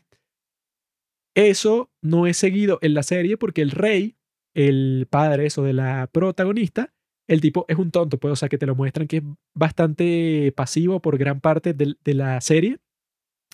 Sí hay como dos o tres acciones que él hace que sí son buenas, que es que, bueno, que él tiene como que compasión con su propia hija cuando se, cuando se da cuenta, bueno, que él ya lo sabía desde hace mucho tiempo, pero cuando ya se da cuenta como que 100%, pues, o sea, que la ve así con el pelo largo y todo, en esa parte él dice que, ah, bueno, eso, pues yo no te quiero castigar frente a todos, sino que me voy a llevar la excusa de lo que tú hiciste con tu tío y tal para destronarte, porque yo sé que tú en realidad no podrías cumplir los deberes completos, eso, del príncipe, porque no puedes tener un heredero que es que sí de las cosas principales. Entonces yo te destrono, pero no es porque te odie ni nada, sino es porque yo sé tu secreto. Entonces ese tipo, ¿verdad? Como que sí tiene sus buenos momentos como personaje, pero también es como que, bueno, un tipo muy débil y eso que lo envenenan, y le hacen un montón de cosas porque, claro, llega un punto que ese señor Sanguión tenía mucho más poder que cualquier otra persona en el palacio, tenía su ejército privado, tenía muchas cosas que nadie más tenía y todos le tenían miedo. Pues, o sea, si tú quieres ser rey, creo que debería ser como el señor Sanguión, así, pues, o sea, que la gente diga que no, mira, yo no me atrevo a hacer tal cosa porque si no el rey me jode. Y de esa forma, tú te evitas todas las constantes conspiraciones de que desde todas las direcciones y que no, este tipo eh, vamos a tratar de sabotearlo siempre, o sea, que es lo que pasa eh, durante toda la serie. No, y que es lo que yo esperaba que pasara cuando finalmente se convierte en rey, nuestra chica, que que bueno, mándale a cortar la cabeza al señor Sanguioni y al inspector Jung, porque qué ladillo, o sea. Los más malditos de todos. y el tipo, o sea, el tipo prácticamente que, no, o sea, tú vas a ser rey, pero en verdad el rey voy a ser yo. O sea, tú simplemente estás ahí, no puedes tomar ninguna decisión de nada y haces todo lo que yo te diga. Y que, tss, o sea, yo sería esta tipa y lo primero que hago es, bueno, lo matas así en el sueño. que este que se cree. No, y que eso, chico pues, es o demasiado sea, puto. hay un montón de momentos en que están los dos solos y la protagonista es que es una buena espadachina, ¿no? Entonces hay un montón de veces que yo estaba, ay, bueno, mátalo ya. O sea, eso, un tipo que es tan maldito, que tiene su ejército privado, que todo el mundo le tiene miedo, bueno, tú como rey, hay un montón de veces que tú estás solo con él porque eso, tienes un gran privilegio. Entonces yo digo, bueno, aprovecha, sacas la espada y lo matas y si la gente te cuestiona, dice que no, bueno, que él me intentó matar o lo que te dé la gana porque eres el rey. O sea, eso pues como que tenías muchas alternativas, pero ese señor Sanguión tiene lo que llaman plot armor. Eso es la armadura de la trama, que es lo que se burla mucho de Game of Thrones. Que es, bueno, que hay ciertos personajes que simplemente no pueden morir, pase lo que pase, porque si mueren la historia no funciona. Y bueno, eso pasa 100% con el señor Sanguión, porque bueno, si él muere en el capítulo, no sé, 13, entonces no pasa más nada porque es el tipo, bueno, es el villano principal. Entonces hay un montón de eventos que es, bueno, porque simplemente no lo eliminan y bueno, se ahorran todo tipo de problemas ya. Sí, que nosotros nos burlábamos cuando el inspector Jung como que, nada, ya entra en conflicto con el tipo este y ya que si le iban a matar a la esposa, pero el tipo logra matar que si un pocotón de espadachines y va donde, o sea, como que va junto al hijo a la casa del señor Sangyong y entonces ya lo tiene así agarrado con la espada y dije que, no, y que suéltalo, o sea, como que le lanzan una flecha y yo, marico, mátalo. O sea, No, aprovecha, eso- le cortas la cabeza El y- tipo tiene el filo de la espada contra el cuello del señor Sanguión como por cinco minutos. Y es y que bueno, ya o sea, finge demencia. si lo mata frente a todo el mundo, esos tipos que son sus soldados, ¿qué coño van a hacer? Capaz Sí, te ataquen en el momento, pero va a llegar un punto que dicen y que bueno, o sea, ¿quién nos paga? Nadie, porque ese es nuestro líder supremo.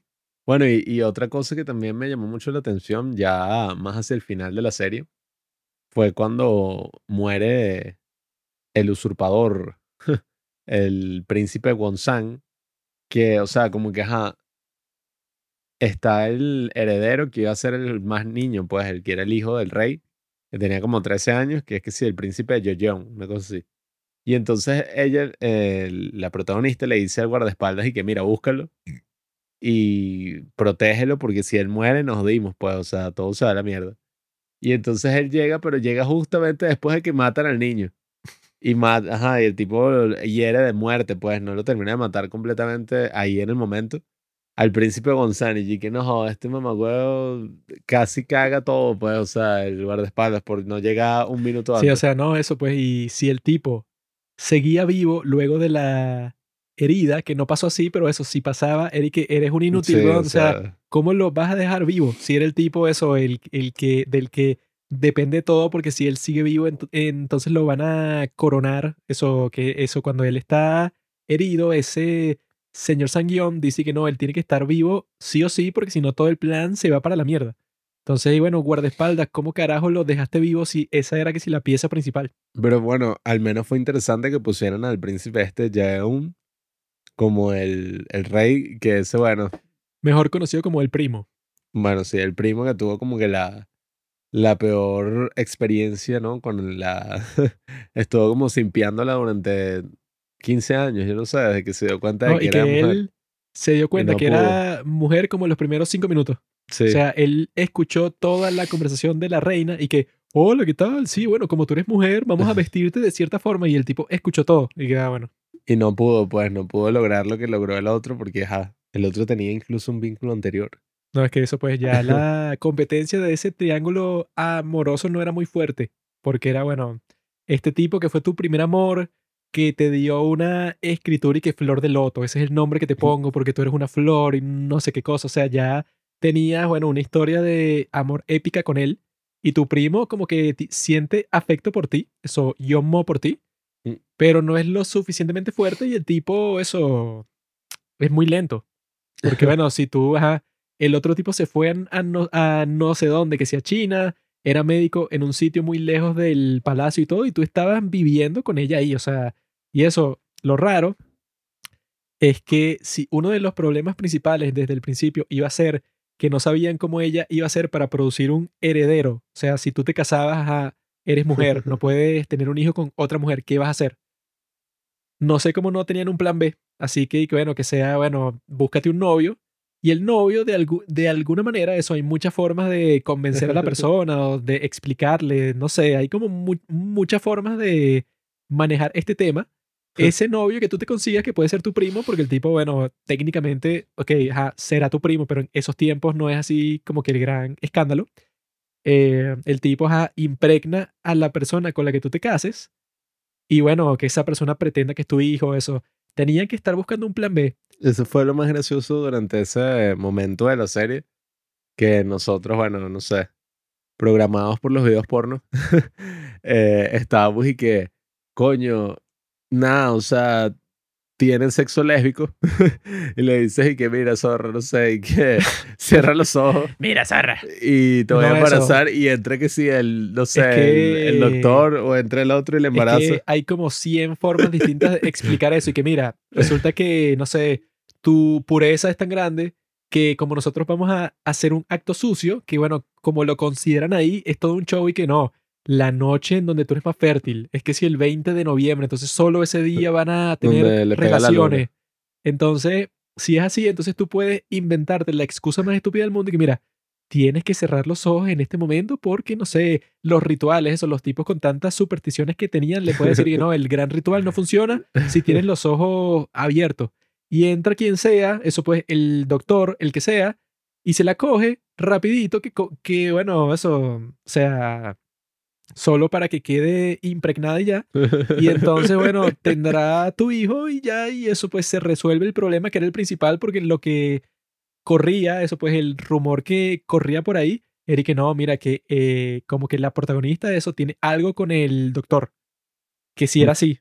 Y entonces, bueno, cuando se sabe, es y que no, eso es una gran vergüenza, porque tú todavía no tienes un heredero a pesar de que te casaste con esta chica, eso... Como creen que hizo Michael Jackson. Tenían que resolver ese problema. A mí eso sí me da mucha risa, porque yo estaba enfermo y que, coño, pendeja, y que dile que sí, no sé, y que, mira, yo soy kinky y tal, y que eh, te voy a tapar los ojos, te voy a poner una venda, o sea, te voy a amarrar. Es que puede explicarlo de 100 formas distintas ah. para que, no, y que eso, pues, otra forma que yo hay que, mira, le dice y que, mira, reina, te explico. Yo soy mujer, ¿verdad? Si tú le llegas a decir esto a alguien, te voy a matar a ti y a toda tu familia. Parte 2.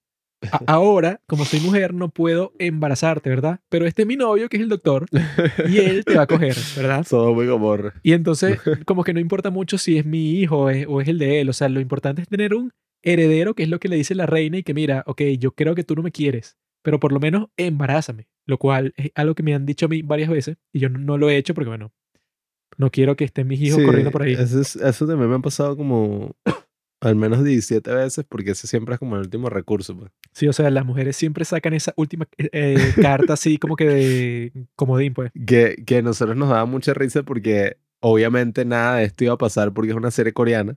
Quizás si hubiera sido una serie gringa, que esos así son que si enfermos, pues que si HBO y vaina, ahí bueno, se le hubiera cogido al príncipe, se le hubiera cogido a este, se le hubiera cogido el señor Sangyong. La de Game of Thrones, que eso pues, o sea, que no, todos los personajes, todos han tenido sexo casi que con todos, y bueno, los hermanos y con las prostitutas, y hombre, mujer, todo. Sí, o sea, hubiera pasado algo así, aunque nosotros nos morimos de la risa. Por allí que, ay, que cojan, cojan. Cuando ellas y que la noche de boda, y que ¿qué importa? Y, que, y entonces, en esa, ¿cómo es que tú dijiste? que en esa época no se había inventado el lesbianismo. Claro. Entonces ellas no tenían en la mente la posibilidad de que podían tener sexo mujer con mujer. Entonces eso era imposible. y, ah, eso, eso existe, está permitido. Sí, sí. No, es que yo hay que... ¿Cómo los productores de esta serie nos van a negar la posibilidad de ver cómo se ve esa, esa Pac Bing y la otra actriz, ¿verdad? que una de las razones por la que vimos la serie que se llama Jung Cheon, que yo creo que es la mujer más hermosa que yo he visto en toda mi vida, y es y que, bueno, ok, ajá, digamos que a ti eso, que yo lo he dicho antes, pues, ajá, yo soy heterosexual, ¿no? Entre comillas. Pero Ay. si Henry Cavill, escucha, si Henry Cavill dice que mira, eso, quiero que seas mi novio, yo lo pensaría, coño, Henry Cavill quiere que yo sea su novio, me lo está pidiendo él a mí, o sea, me quiere seducir. Yo diría que coño, o sea, no está mal. No, y, um, o sea, más En- aún si en- ya en- están casados. Y en este caso, eso pues la pajúa esa de Ihui, o sea, Dami, la protagonista, y que mira, te casaron obligado con la mujer más hermosa que yo he visto en toda mi vida, ¿verdad? Y la consideración, o sea, lo que todo el mundo espera es que tengan hijos. Obviamente que no se puede. Pero bueno, están en la sala nupcial ahí, tú qué sabes si le empiezas a besar y la tipa le gusta y se da cuenta que eres mujer, bueno, ¿quién le importa de eso? Esta o sea, serie hubiera sido no, y 10 que- veces mejor si hubiera metido algo como lo de The Handmaiden. Dudo mucho que la reina, al darse cuenta de que es mujer, luego de que ya están eso, casados y todo, y que, ah, ¿qué coño vas a hacer? Lo vas a decir. Vas a revelar que esta es mujer y eso lo que va a hacer es que todo tu matrimonio y todo tu patrimonio y todo se va a ir a la mierda. Obviamente que no lo vas a decir. Tú te imaginas que, que, no, entonces ellas tienen una relación y ese es el triángulo amoroso, pues, entre el doctor y esta tipa y el, la tipa y que es que la otra me gusta más porque, o sea, Que eso tiene que llegar un momento en el mundo de las series coreanas en donde eso pase, pues. En donde se dice que no, bueno, ya existen. Bueno, eso. Así fue como nos pintaron Nevertheless. Que esta es la primera serie de la historia en donde sí, en donde que hay sexo, hay intriga, sí, mira, escenas así súper vulgares y tal. Eso fue lo que nos pintaron y era mentira. Sin embargo, eso existe la posibilidad de que en el futuro, si van a mostrar una serie como esta, que en realidad sí es bastante innovadora, en donde sí, ok, existen relaciones homosexuales potencialmente. O sea, no sé cuál es el problema de que se besen estas dos muchachas que, bueno, que están más buenas que el carajo. O sea, nosotros, viendo K-drama, eso, los hombres también ven K-drama claramente. Entonces, eso para un tipo, eso yo creo que la audiencia de la serie hubiera aumentado mucho más si es que no, mira, hay una escena en donde esta maldita, que no puede estar más buena, se besa con esta otra que es la reina y empiezan a tener sexo. O sea, eso hubiera sido, bueno, el punto de venta principal de toda la serie. que esa es la gran ironía. Tú ves una película coreana y la vaina, bueno, al menos esta es que a nosotros nos gusta. Y ahí, bueno, ajá, hay sexo de todas formas y vaina. The Handmaiden, que es tremenda peliculón del 2016, mucho mejor que la última mierda que sacó Park Chan-wook. Pero bueno, eh, básicamente es una relación así de sexo lésbico en 1900 y algo, 1900 y piquito, cuando era la ocupación de Japón, de, perdón, cuando era la ocupación de Corea, no, de Japón en Corea, se dice. ajá. Em, y muestra todo esto y uno, es como la gran locura, ¿no? De la sociedad coreana, del- de los medios coreanos, que en el cine son una vaina así súper bestia. Gore, sexo, pornográfico, penetración. Eh, y en las series es totalmente lo contrario, pues que claro, también esa es la cuestión con los K-drama, que yo creo que si se pone muy así, pierden cierto appeal, cierto interés, porque No, la idea es que sean como lo más family friendly para que Sería muy cualquiera lo pueda ver. Que estas dos mujeres tuvieran una escena de sexo como si fueran handmaiden en la serie. Pero, ¿qué hay de malo con un beso? Eso era lo que yo pensaba cuando eso hay una parte en donde la protagonista como que se queda dormida en un árbol leyendo un libro y la reina se le acerca y está como a tres centímetros de besarla pero no lo hace. Y yo dije, ¿qué show? ¿Cuál es el daño de que se den un besito? No hay ningún daño. Y hubiera sido que si mi nuevo fondo de pantalla, o sea, ¿qué les cuesta? ¿Qué tan difícil es que pase eso? Everybody love lesbians. En el caso de Lightyear, no ocurrió, pero son unos dibujos animados así, ajá, X. No, es que, Pero si hubieran sido dos actrices no, no, están no, buenísimas. Te explico. Yo me di cuenta algo de eso. Ah, bueno, no sé si lo mencioné. Creo que no, pero lo pensé. Nosotros cuando estábamos en el concierto ese que fuimos en la concha acústica, ¿verdad? Yo vi a dos lesbianas, ¿verdad? Como que estaban sentadas así cerca de nosotros. Pero eran dos lesbianas femeninas. Y yo cuando vi eso, yo pensé que, ah, bueno, qué linda pareja, ¿verdad? de lesbianas, ¿no? Pero lo que suele pasar es que tú ves a dos lesbianas y son dos lesbianas masculinas y tú piensas que, mira esas lesbianas y asco.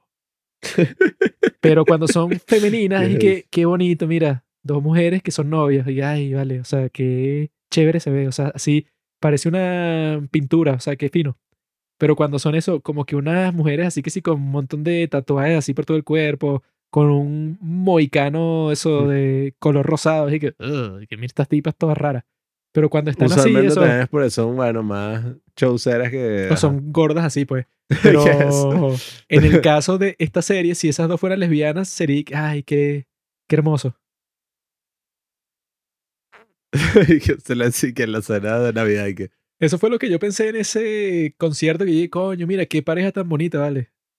Cuando normalmente Mm. las lesbianas son unas tipas así, eso pues como que del lado más masculino que tú dices y que bueno, qué carajo, esta tipa, no sé, o sea, m- tiene un aspecto bastante extraño. Ese es un lado muy real de la sociedad que, bueno, claro, este es el ejemplo extremo, pero yo lo mencioné ahí en el reel que estoy haciendo de Oasis, esta película de Lee Chang-dong coreana, que es y que, bueno, una relación entre un tipo que tiene una ligera discapacidad mental, es como súper raro, no sé, mentally challenged, y una tipa que tiene parálisis cerebral y cuando tiene una relación así amorosa, uno está completamente perturbado durante toda la película y la sociedad lo juzga y bueno, hace cosas súper crueles con No, ellos. Yo también lo juzgaría porque Eh, qué carajo. Que uno dice, si ellos no tuvieran la discapacidad, sería una historia de amor súper hermosa. Pero como son discapacitados, uno está ahí que, asco, qué enfermo, maldito. Entonces, claro, eh, Sí, no, bueno, no es estéticamente agradable. Exacto, en este caso es por, sobre todo por, más allá de ese ejemplo de la discapacidad, si dos tipos así son súper feos y están juntos, y que, "Ugh". pero si son, coño, ajá, no sé, Henry Cavill y Sí, Chris sí. Evans y que, oh, mira, Pero qué, qué machos, o yo sea, pensé en. Henry Cavill y Chris Hemsworth, no en Chris Evans. yo sí, en ese caso, yo estaría, coño, mira esa pareja de gays, qué tipos tan cool, ¿vale? coño. Es una cuestión también muy estética en ese sentido. Pero si son un par de gordos feos ahí, que mira esos malditos enfermos. Es como, eso también pasa con el transexualismo. O sea, si tú ves una tipa así, coño, que se ve hermosa y es trans y que, bueno, ajá, pero mírala, o sea, wow.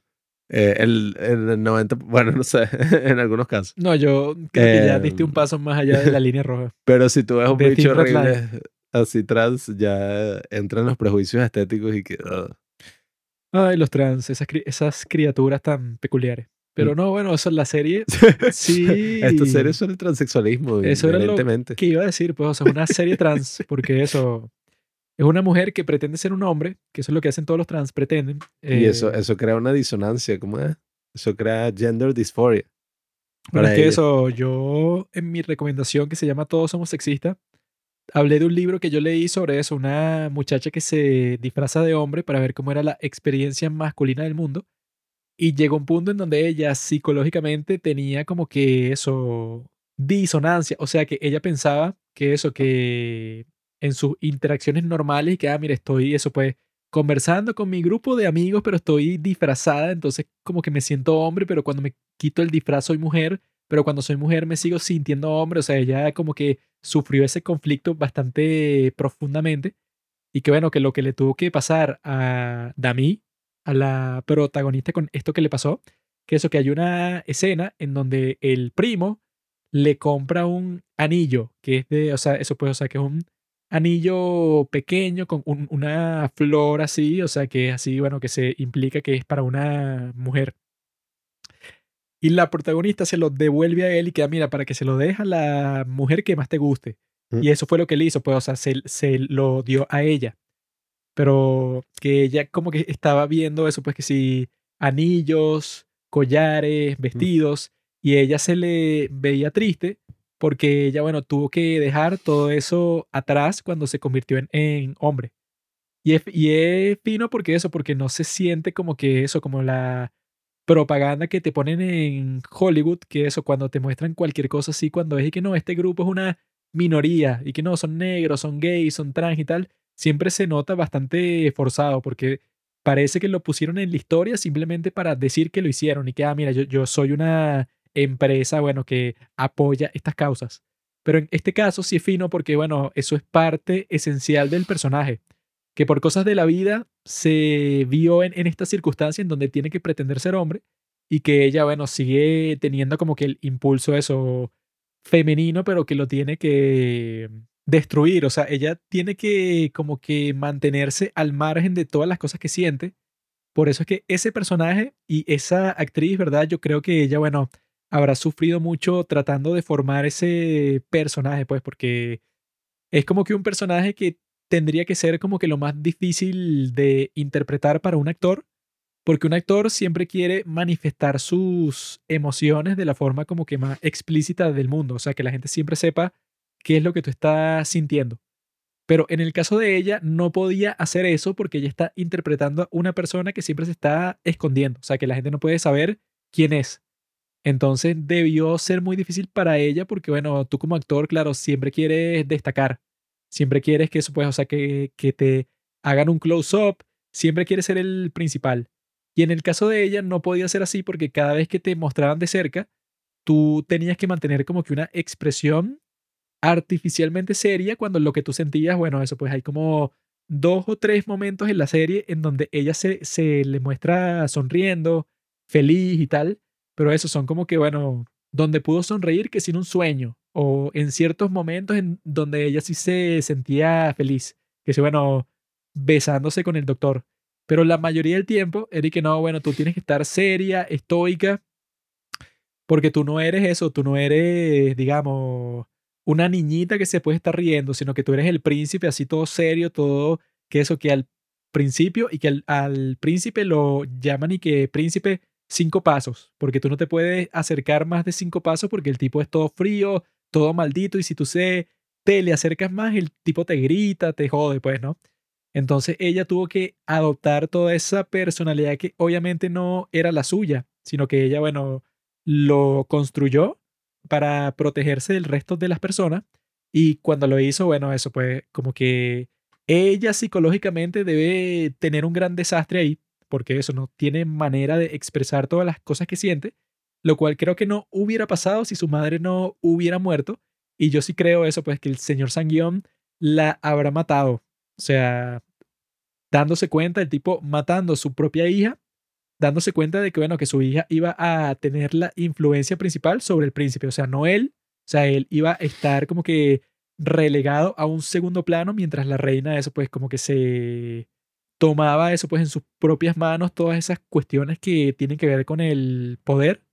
Y el señor Sanguión, eso pues, o sea, que eso es lo, lo que lo hace ser como que el personaje más maldito, es que no le importa nada sino el poder absoluto, pues. Entonces, eso pues, yo creo que para esa actriz teníamos que ver esta serie sí o sí, porque claro, o sea, ella creó el personaje, ¿no? O sea, para esa serie de la abogada Wu. Y en este caso también creó este personaje que, bueno, que también es espectacular porque no puede aprovechar todas las cosas que le gustan a los actores, sino que simplemente tiene que mantenerse como que en un estoicismo, en una seriedad toda rara así.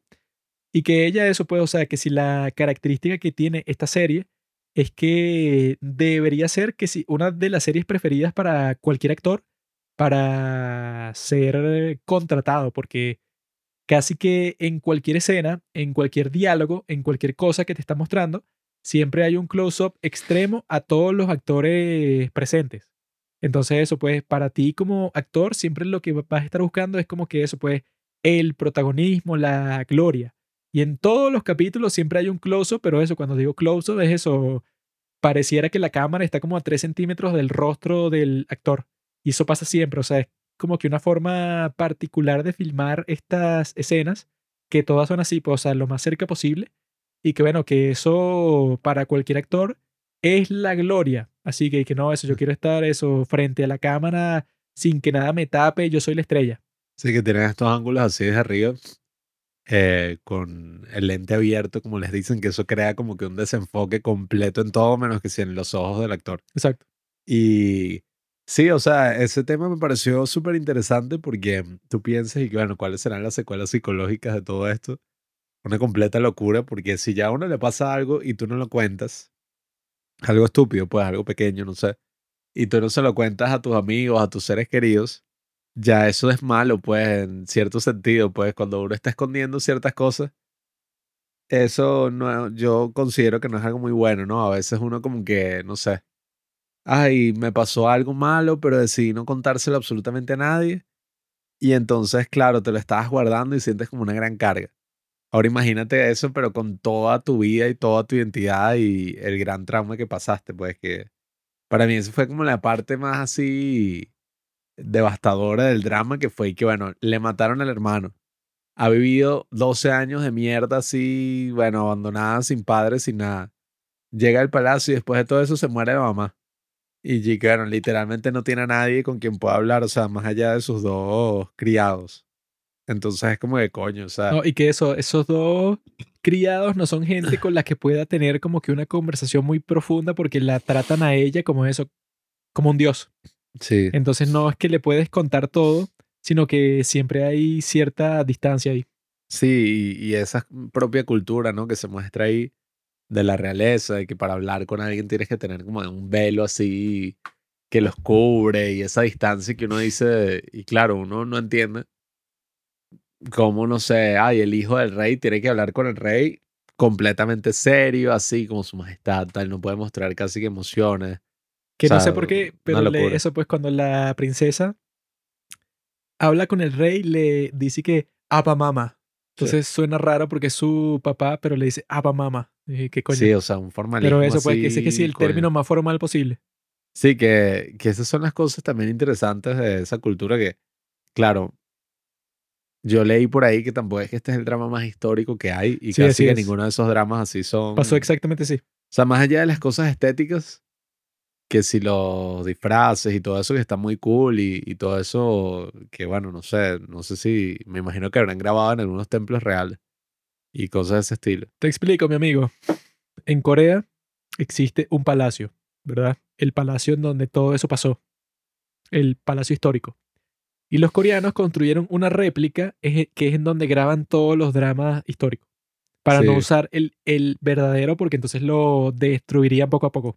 No, y, y que está súper cool porque sí se nota que es un set y que, ajá, tiene muchísimos detalles. Se Pero que nota es un un lugar real, pues. Bien arrecho porque, bueno, eso pues, que si las recámaras, la parte de afuera, eso pues el palacio en sí, que coño. Sí, tiene tremendo nivel de producción este Y bueno, que se nota que casi todos los dramas es el, el mismo estudio, porque eso pues, Moon Lovers es que si el mismo patio en donde Sí. se arrodilla IU, todo es lo mismo.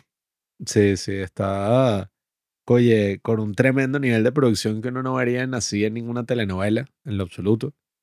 Más allá de la cinematografía y el soundtrack que ajá, es muy icónico, lo estábamos cantando en karaoke justo antes de grabar este episodio. No, y que eso es una canción, pero tiene como 12 canciones que son y que coño, bien sí, buenas.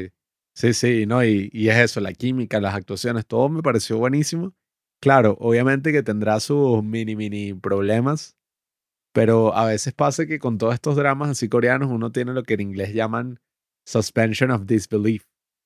Em, como que nada, o sea, tú entiendes que el estilo de esto es un estilo muy cursi. No, y que no vas a Y- analizar lógicamente todas las cosas porque obviamente que tu cerebro va a explotar y que esto no tiene sentido. El señor Sanguión, cuando construyó el ejército privado, no siguió el O protocolo. sea, tú no que- te lo tomas tan en serio a menos que sea algo tan estúpido que, ajá, o sea, ya se que te... arruine toda tu experiencia. O sea. Eh, o sea, como que arruina la coherencia que se construye en, en todos estos K-dramas. pues, Pero eso nunca pasa en este, pues. O sea, que No. yo diga así que no, mira, esta cosa sí no tiene sentido para nada. O sea, la cagaron. En la otra mierda esa donde aparece Jisoo, es Ah, Snowdrop. pasa en todos los capítulos. En eso sí, o sea, es tan malo que ya nosotros lo estamos viendo y en pleno episodio tú dices, ¿qué es esta mierda? O sea, no, ya, eso o puede, sea, o toda la sea, serie es una mierda. en esa la, la lógica es que, bueno, los están secuestrando. Entonces, para que el secuestro se mantenga, los secuestrados tienen que estar vigilados todo el tiempo porque si no, la mayoría se va a escapar.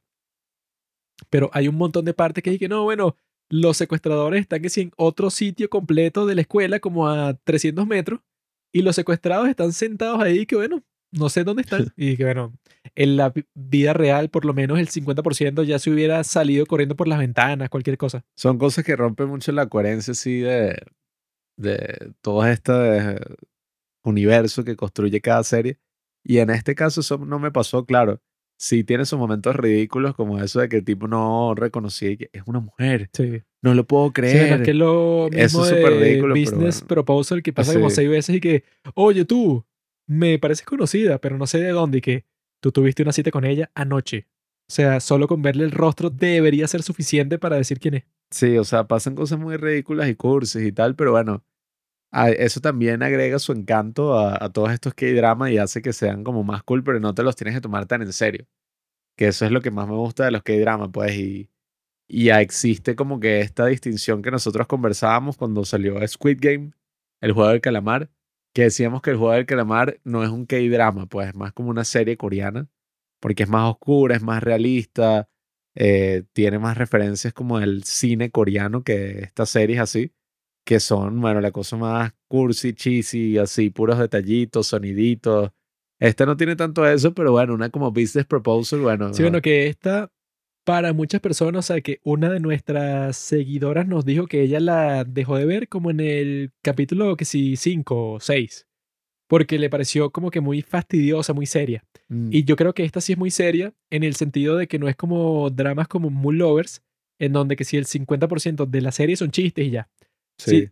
Sino que en esta es que, bueno, hay un chiste como dos veces por capítulo, pero casi todas las cosas que pasan son dramas políticos, son combates entre los guerreros, que bueno, que sí hay partes bastante épicas así, que, que bueno, eso como al final, que es no, que viene este ejército, pero eso, demasiado poderoso contra la gente y bueno, se tienen que caer a espadazos como por dos horas para, para ver quién triunfa.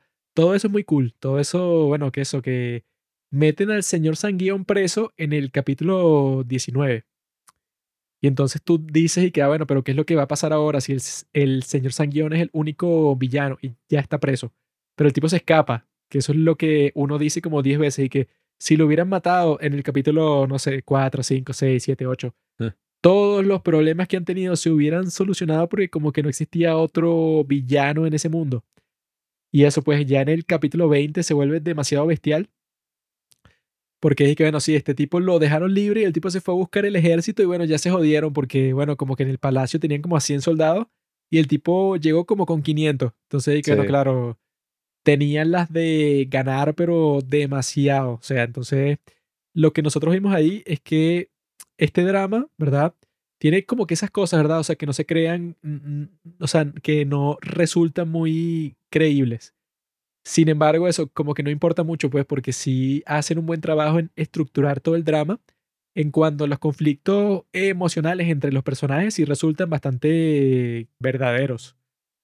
No es como eso, pues, o sea, como que si fuera como que cosas que no tienen sentido capítulo tras capítulo, sino que sí hay un montón de cosas que sí se mantienen en ese mismo tono de la serie. O sea, no es como que pasa algo que tú dices que no, esto es completamente imposible, pero que sí para ciertas personas podría resultar aburrido porque sí se mantiene como que una seriedad fuerte, como por el 80% de toda la serie no hay chistes, sino que, que, Ajá. bueno, que están pasando, no sé, que sea una conversación secreta entre estos dos tipos que no deberían estar conversando, pero bueno, eso pues te están revelando que hay otro plan que están creando contra el rey y tal, eso pues es más un show parecido en esos aspectos a Game of Thrones, que era así como que, bueno, siempre hay como que una conspiración, siempre hay una conversación secreta que te dicen y que no, pero no le digas esto a nadie. Eso está pasando constantemente. Y de vez en cuando, eso pues como en el 20% de la serie, hay unos chistes así, eso, graciositos y tal.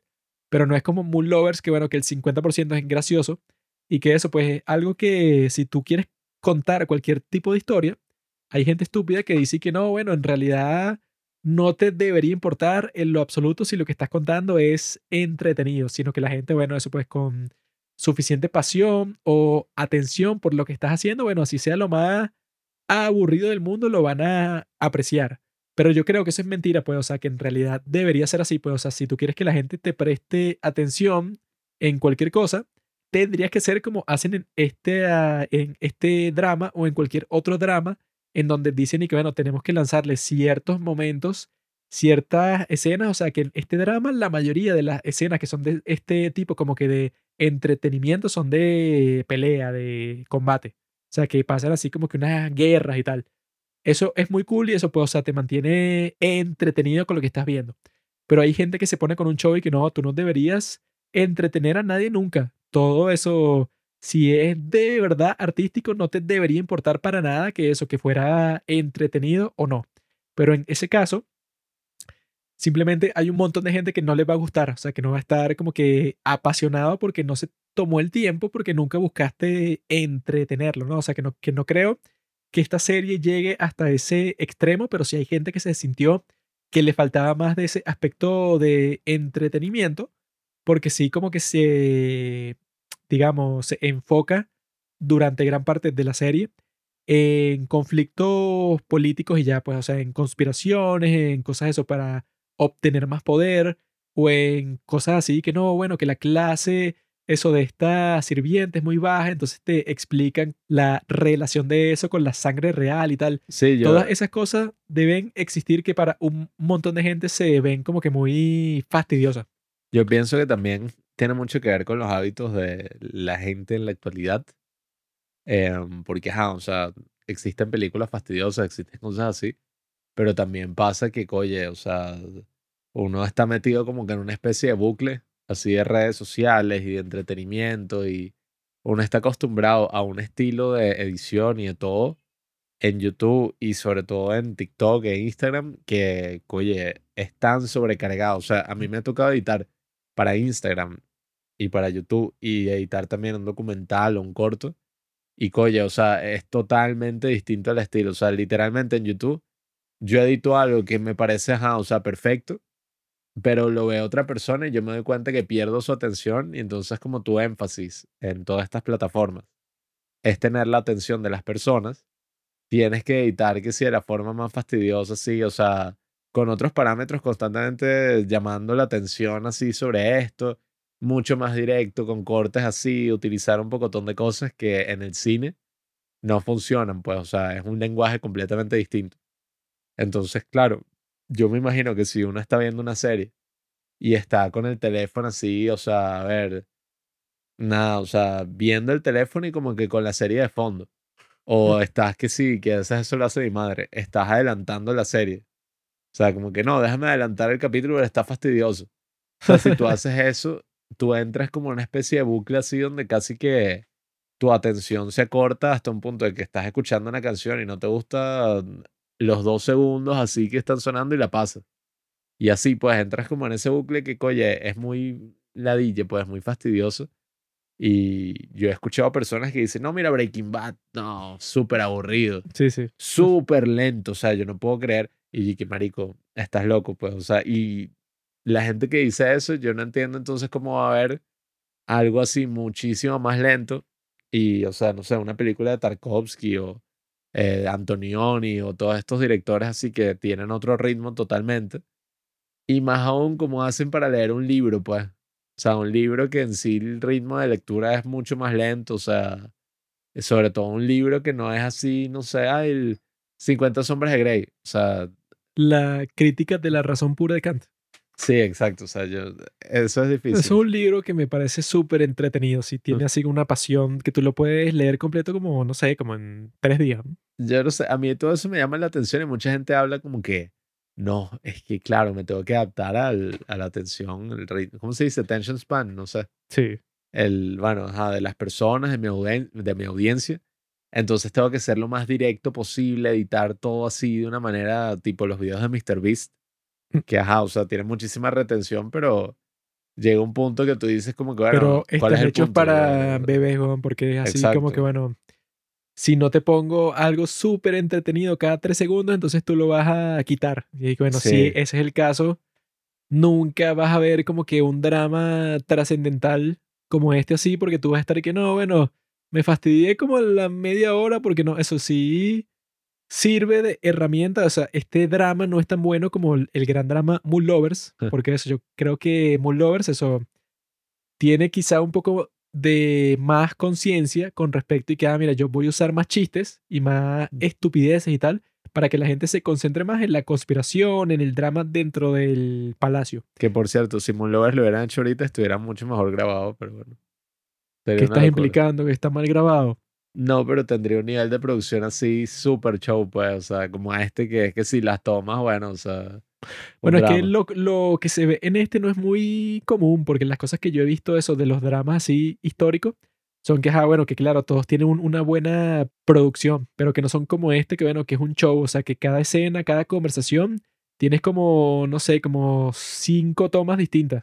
Así, bueno, de lejos, del close-up de un actor, del close-up del otro, de la toma, eso, no sé, de la espalda de uno, un detalle de los elementos que existen en la, en la conversación, o sea, hay un montón de cosas que esta sí es particular por eso, pues, o sea, si tú eres una persona que le gusta todo lo que tiene que ver así con el cine artístico y tal, yo creo que cuando veas esto, la del afecto del rey, tienes así mucho que capturar, pues, o sea, te puedes concentrar en todo tipo de eso. Si a ti te gusta eso, sobre todo la cinematografía, en esta, bueno, no solamente con esos close-ups, sino que los tipos, bueno, cualquier cosa que te van a mostrar es un show, pues, o sea, cualquier batalla, tienen como cinco planos distintos, cualquier, o sea, cualquier cosa, o sea, estos tipos sí se esforzaron con todo para que la cinematografía de esta serie sí fuera como que impactante y lo lograron completamente, pues, o sea, sí se siente cuando la estás viendo que los tipos sí, eso pues como que tenían un, un estilo base, un estilo fundamental desde que comenzó.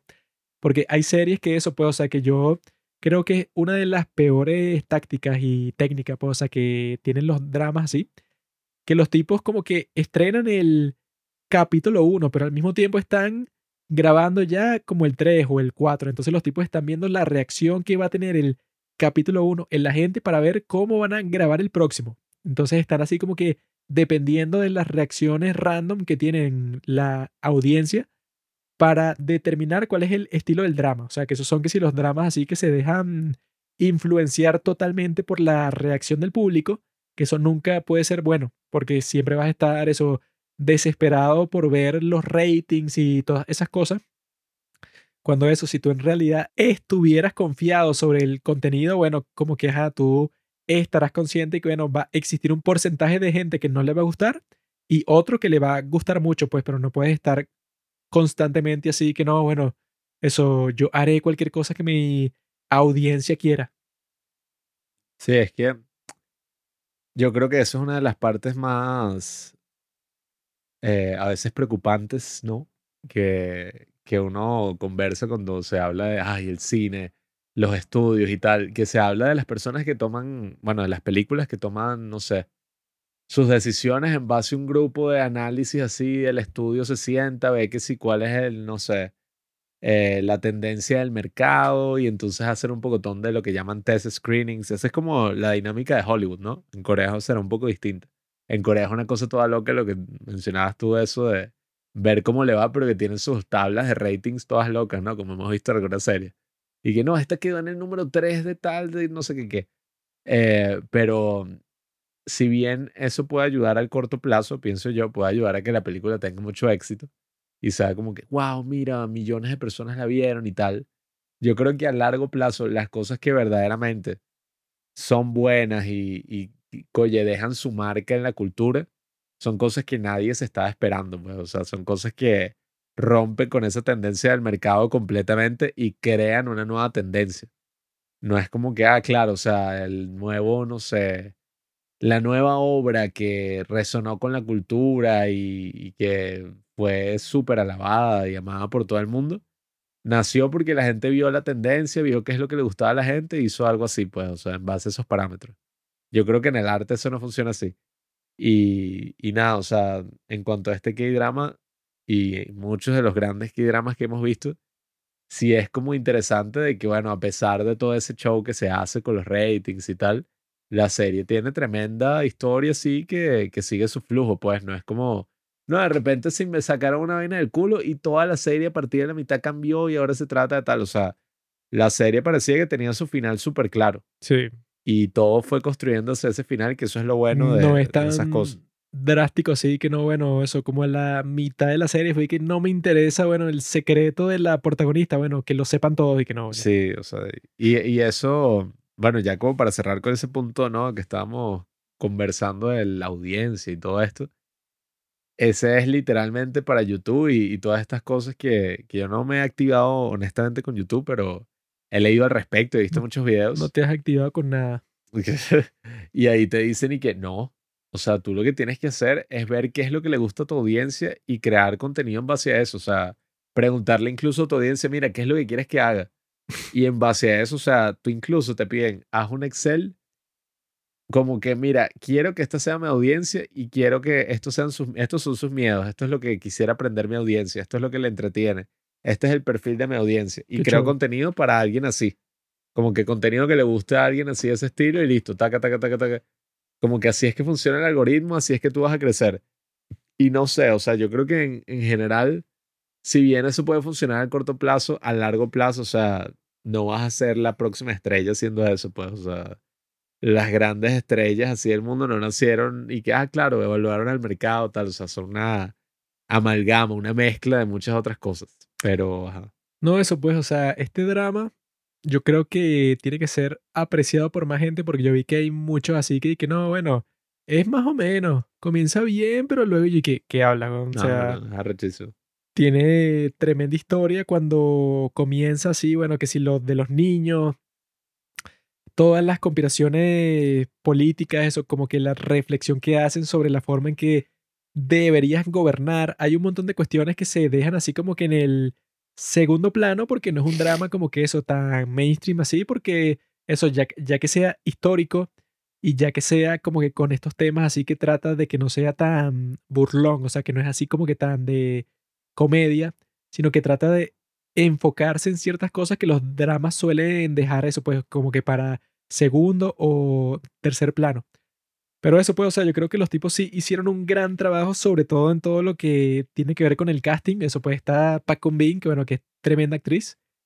Que eso pues, y que este drama fue el que hizo antes de la abogada Wu y que ella estaba así como que insegura que podría interpretar un personaje tan complejo pero en este interpreta otro personaje que es mega complejo y que ella, bueno, supongo que habrá agarrado confianza con lo que hizo en esta y que, bueno, que se nota que ella está en la búsqueda de papeles incómodos, porque eso, lo que dije así, que, bueno, que en este es un personaje que está reprimido cuando lo que suelen buscar los actores así que quieren volverse estrellas es que no, es este personaje que, bueno, que es un loco, un tipo que siempre dice lo que está pensando y entonces la gente lo rechaza porque, bueno, porque él tiene como que unas tendencias así súper excéntricas y tal. El Joker.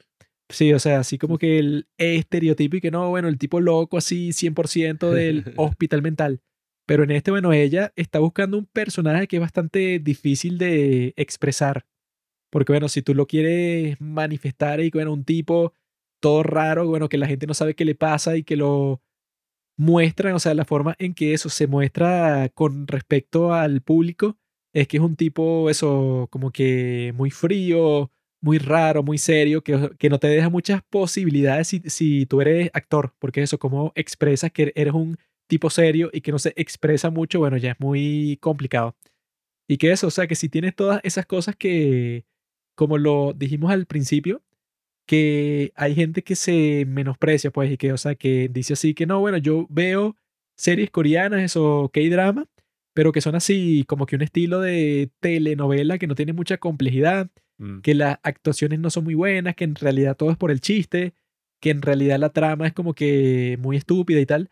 Yo he escuchado mucha gente que dice eso, que eso que la compara eso, no sé, con Breaking Bad, y que bueno, no es tan así élite eso como Breaking Bad, que tiene a los mejores actores, que gastan mucha plata y tal. Pero yo creo que eso es mentira, pues, o sea, que llega un punto que, ah, bueno, o sea, ¿qué más quieres que te dé la serie? Porque, bueno, que no será como que la serie más dramática, pues, o sea, que eso en Breaking Bad tendrás un chiste, no sé, cada tres capítulos, pues, o sea, obviamente que el estilo es mucho más sobrio, mucho más serio. Pero en este caso, bueno, claro, si es un K-drama y tiene todas esas características, no puedes estar y que no, bueno, en realidad es eso, una telenovela con buena producción. Y que bueno, eso no es lo que es. Lo que es que, bueno, es una serie, o sea, es una obra dramática que, bueno, que sigue estas tendencias, eso del triángulo amoroso entre estos personajes y tal, pero que eso no significa que tú pienses y que, ah, no, claro, es que esto es una serie que hay que menospreciarla con respecto a todas las, a las demás series porque eso no es tan buena. Cuando yo creo que eso que está al mismo nivel que cualquier otra serie gringa así como que importante. Claro, sí, o sea, son dos estilos totalmente distintos, pero eso no le quita mérito a ninguno de los dos.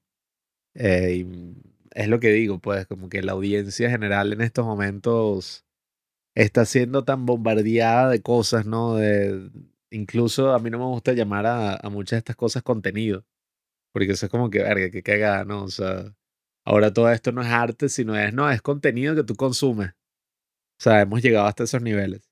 Pero bueno, dentro de todo esto, eh, yo creo que es un drama en el que si no te gustó al principio o algo así, deberías darle la oportunidad. O sea, deberías tratar de, oye, de, ajá, dejar tu teléfono de lado. No, eso puede, o sea, sí. Agarrarle el ritmo. Deberías tener cierta paciencia, o sea, que te convenzan todos los aspectos técnicos que tiene, pues, o sea, que si a los mejores actores, eso puede, o sea, que yo he visto en un drama, tienes una cinematografía increíble, tiene un buen guion, tiene eso, todos los aspectos que te deberían causar a ti una reacción de que, bueno, que, ajá, bueno, así me fastidie para el capítulo 4 o 5 te digo que bueno, pero lo continuaré viendo porque no es que es una de esas series que te dicen y que no, bueno, se pone buena desde el capítulo, no sé, eh, 15 de la tercera temporada, sino que, bueno, en realidad se pone buena, no sé, eso pues así como que más intensa, como desde el décimo, o sea, como que no es que te hace esperar 10.000 años para mostrarte algo súper chévere,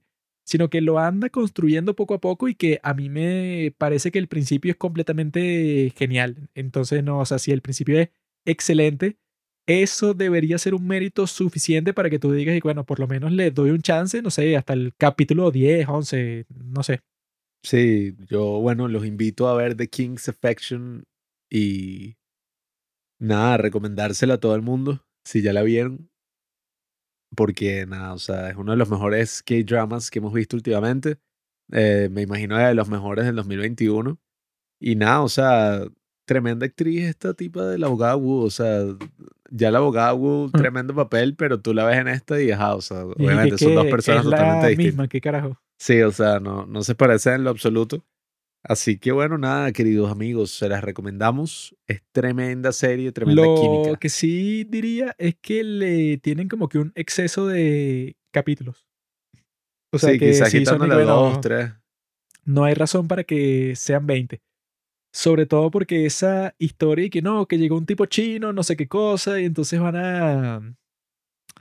Tienes que reunirte con él, pero el tipo es un maldito, y entonces el, el tipo hace como un, un montón de cosas sin razón, comienza peleas, le corta el pelo a la anciana esa, a la criada, hace un montón de cosas, o sea, crea muchos problemas y ahí que bueno, este tipo, ¿qué hace aquí? Y después desaparece y no tiene ninguna influencia para el resto de la trama. Entonces yo estaba que bueno, si este Sí. lo hubieras cortado, que eso, la importancia de él, la atención que le prestan son como tres capítulos, entonces ya te quedan de 16 capítulos. Así Si que hubiera deja el sido show. que el carajo al final llegó con un ejército, una vaina así. No, o sea, fue que lo ayudó. mostraron y dije bueno, este tipo es un tremendo estúpido y es un fastidioso, pero bueno, la razón es porque, no sé, lo abandonaron cuando estaba en Corea y se fue para China y tal. Y yo dije, ah, bueno, ¿a mí qué? O sea, el tipo las veces que yo lo he visto es que es un sucio y ya, o sea, no es como que necesite mucha explicación, pero eso yo creo que pudo haber sido de 16, pero tampoco me quejo que sea de 20, porque los capítulos, eso pues no habrán sido como que los más entretenidos del mundo, pero sí están hechos, bueno, que sí a la perfección.